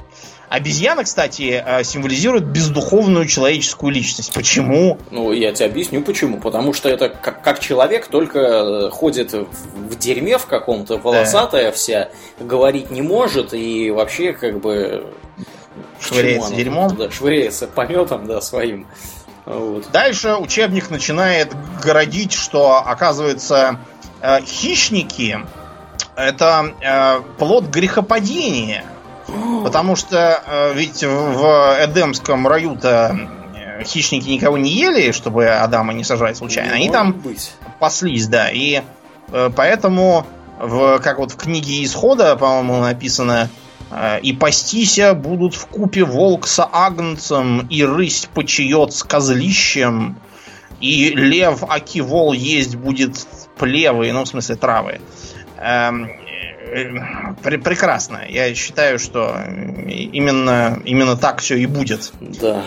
В финале эволюции. Дальше цитируются еще мощные авторитеты в биологии, такие как Сергей Радонежский, Серафим Саровский, Потом начинается Иоанн Кронштадтский, причем тут э, они, они вот неизвестно. У меня, знаешь, у меня такое ощущение, что в определенный момент э, времени, когда писалась эта книга, у нее произошла смена автора. Да, там какой-то другой пришел, сел, принялся цитировать Серафима Заровского и Анна Кронштадтского, непонятно. Да. Э, Каким образом относящихся к биологии, да. Да, да. Ну и, и дальше, да, все в том же духе. Оказывается, что в соответствии с гипотезой эволюции, смерть и тление были до появления первого человека. Это вообще-то в соответствии с законами физики и химии. Да, да. А вовсе не с, не с теорией эволюции, ни с какой. Да. А в первозданном мире смерть и тление появились лишь с грехопадением Адама. В общем, вы поняли, что, да, что это... Законы физики и химии внезапно, да, да тоже попали в теорию эволюции, да, все все, вся энтропия там и клеточное деление тоже все куда-то денется по волшебству. Вот. И вот это вот э, издается с картинками, лепится э, мертвый академик на обложку туда угу, с угу. подписью в расчете на том, что вот это вот мелкое жульничество, оно сойдет, и никто не заметит, все скажут, ух ты, целый академик. А, и вот это вот, вот все эти научные креационисты, они вот такие, вот, вот мелкое жулье, пытающиеся чего-то там куда-то впихнуть, Забавки. на этом какую-то копейку срубить, да, да. да. Вот, и э, считаться за мега авторитет. То есть они принципиально от поросенка Петрика вот, и прочих э, Григориев Гробовых не отличаются ничем. Мы с вами, Точно друзья, такие мы с вами, вот у меня, Домнин, не покидала меня мысль, что мы с тобой живем в каменном веке. У меня иногда хуже, хуже такое бывает, когда либо там в газете ну, какой-нибудь увидишь, и там объявления бесконечные, там белый маг Варсонофий, сниму обряд безбрачия, обед чего-то там еще, без греха и вреда, без здоровья. Да, да, да. Либо я вот э, проходил мимо этой улицы, как она там, Моросейки, и там я периодически вижу какую-то всю рекламу тоже каких-то колдунов там, каких-то магических магазинов, чего-то там еще. Я всякий раз, когда я вот мимо прохожу, я такой, ну почему я попал в какое-то чертово фэнтези, где какие-то кол колдуй баба, колдуй дед, заколдованный билет, кругом все чего-то, какие-то волхования, кругом такое впечатление, что Э, непонятные дебилы откуда-то из средних веков убежавшие через э, портал тусуются. попали к нам. Да, э, везде какие-то все амулеты, брандулеты, угу. да, продают какие-то все обряды непонятные откуда взявшиеся проводят и сами об этом спорят. Э, ужасно, ужасно. Я, я поясню, почему я сказал про каменный век, потому что э,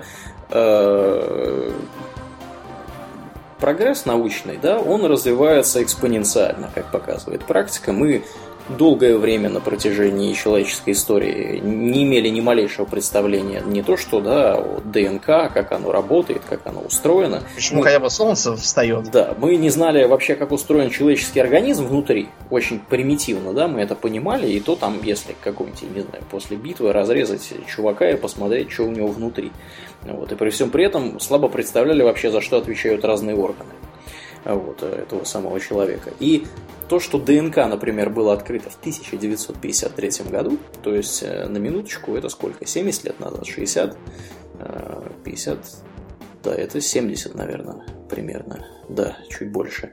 То есть, понимаешь, вот как бы прогресс, который происходит сейчас, он несравнимо быстрее, чем происходил там, я не знаю, 100 лет назад, 200 лет назад, или, не приведи господи, 500 лет назад.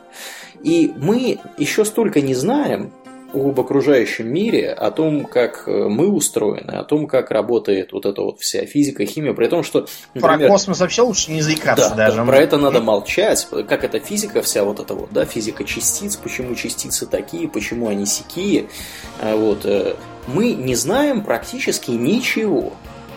Э, то, что мы знаем, и то, что кажется некоторым людям, там, не знаю, чем-то заумным и вообще каким-то э, то, что в Стартреке, да, лучше Это быть. так, да, и для ясельной группы, там, когда да. показывают картинку, там, вот это вот да. киска, да, да, да, а да, вот да. это там собачка там какая-то. Люди, люди, в принципе, как бы не хотят многие люди не хотят, в принципе, думать головой и как-то как пытаться интересоваться тем, что происходит вокруг них. А вокруг них происходит много интересных вещей как раз сейчас, вот в этот самый момент времени, когда мы пишем этот подкаст, когда вы его слушаете, э, происходит много интересных вещей с точки зрения науки и ее развития и открывания всяких новых штук э, и в области, там, я не знаю, естественно-научной, и какая-нибудь физика, химия, биология, генетика, э, какой-нибудь, я не знаю, что-то более компьютерное и так далее.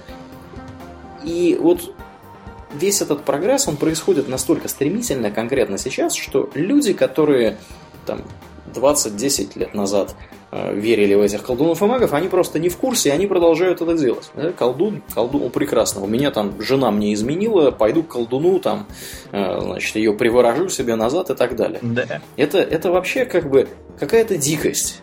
Просто, просто, просто вот в моем представлении какая-то дикость. При этом может создаться впечатление, что мы не замечаем другую сторону той же самой дикости, когда человек, он как бы вроде как интересуется наукой, якобы у него научное мировоззрение, но при этом он интересуется тем, что э, ацтеки произошли от прилетевших Сириуса Атлантов, угу. что ученые доказали, что пирамиды это приземлившиеся космические корабли, угу. что в египетских пирамидах затачиваются ножи. Э, если что, это да, была да. такая первоапрельская шутка какого-то института, что ли. Вот. Ничего там не затачивается никогда. И, и, и не затачивалось тоже. Вот, они э, исповедуют другую сторону дикости, они пытаются науку в своем таком вот примитивном понимании толковать, а получается у них не наука, а получается карго-культ угу. обычный. Конечно. То есть такое вот нелепое, чисто религиозно-магическое тоже, по сути, подражание. И э, показательный тот факт, что они совершенно не следят за тем же самым научным прогрессом, а какие-то из него мозаичные кусочки вынимают, которые могли уже быть признаны ошибочными. Да, удоб, но удобные с их точки зрения. Да, вот, например, э, многие до сих пор считают, что неандерталец это такой сутулый, такой обезьяноподобный мужик с низким лбом, такой э, кривоногий, горбатый, волосатый. Угу. Дело просто в том, что действительно первый обнаруженный представитель, он просто был старый, больной и действительно горбатый. Да, полиомиелит, а, может, у него даже был. Да, и что-то у него там рахит, может, какой был. Рахит, да, или что-нибудь такое. Э, никакого отношения к нормальному неандертальцу это не имеет. Посмотрите на современную реконструкцию, увидите, что там такие, ну, да, грубоватые черты лица, но никаких там троглодитов они не напоминают абсолютно. Угу.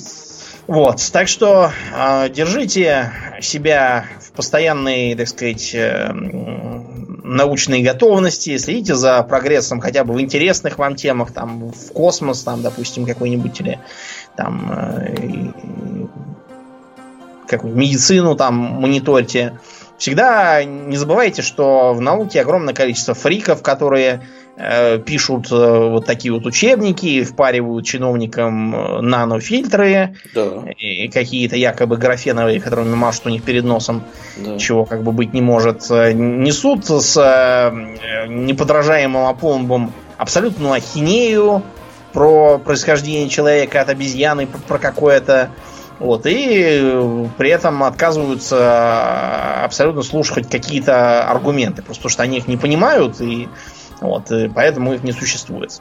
Да, не ну, делайте так, старайтесь развиваться. Да, мы со своей стороны, э, наверное, будем как-то вести разумное, да. доброе, вечное в массы. Научков вам да. будем, да, Потому даровать. что, как показала практика, публика этим интересуется, и в принципе и нам это интересно, поэтому мы, наверное, продолжим э, практику за, за, да. записей более или менее научно-популярных скажем так.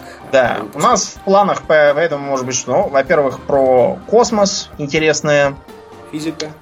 Да, по физике, может быть, мы что-то все-таки э, одолеем. Угу. Вот, вероятно, что-то будет на медицинские темы тоже прорывное такое. Да, там да, про да. всякое протезирование, там новые э, достижения. Вот. Ну, в общем, подумаем. Да, Подумай. там можно много, да, действительно, про что рассказывать. Опять же, повторюсь, мы не какие-нибудь там мега ученые или не, не мега там, инженеры и так да, далее. Да, мы можем банально сделать ошибку, но мы, если делаем ошибку, мы, во-первых, можем ее вполне признать. Простой пример. В выпуске про кавалерию я сказал, что Орловский рысак из города Орла. На самом деле, я ляпнул чушь. Э, это просто на конных заводах кого-то из графов Орловых. Mm-hmm. Mm-hmm. То ли того, который Екатерину драл, то ли другого какого-то. Ну, в общем, факт тот, что никакого отношения к городу Орлу не имеет. Он Орловский от фамилии Орлов. Да, да. Вот. Да. Ну, ну ладно, ладно, не будем мы... о грустном. Да. Да. Э, на этом у нас, в общем-то, все. Я напоминаю, что э, вы слушали 184 выпуск подкаста Хобби Токс, а с вами были его постоянные ведущие Домнин и Аурли. Спасибо, Домнин. Всего хорошего, друзья. Пока.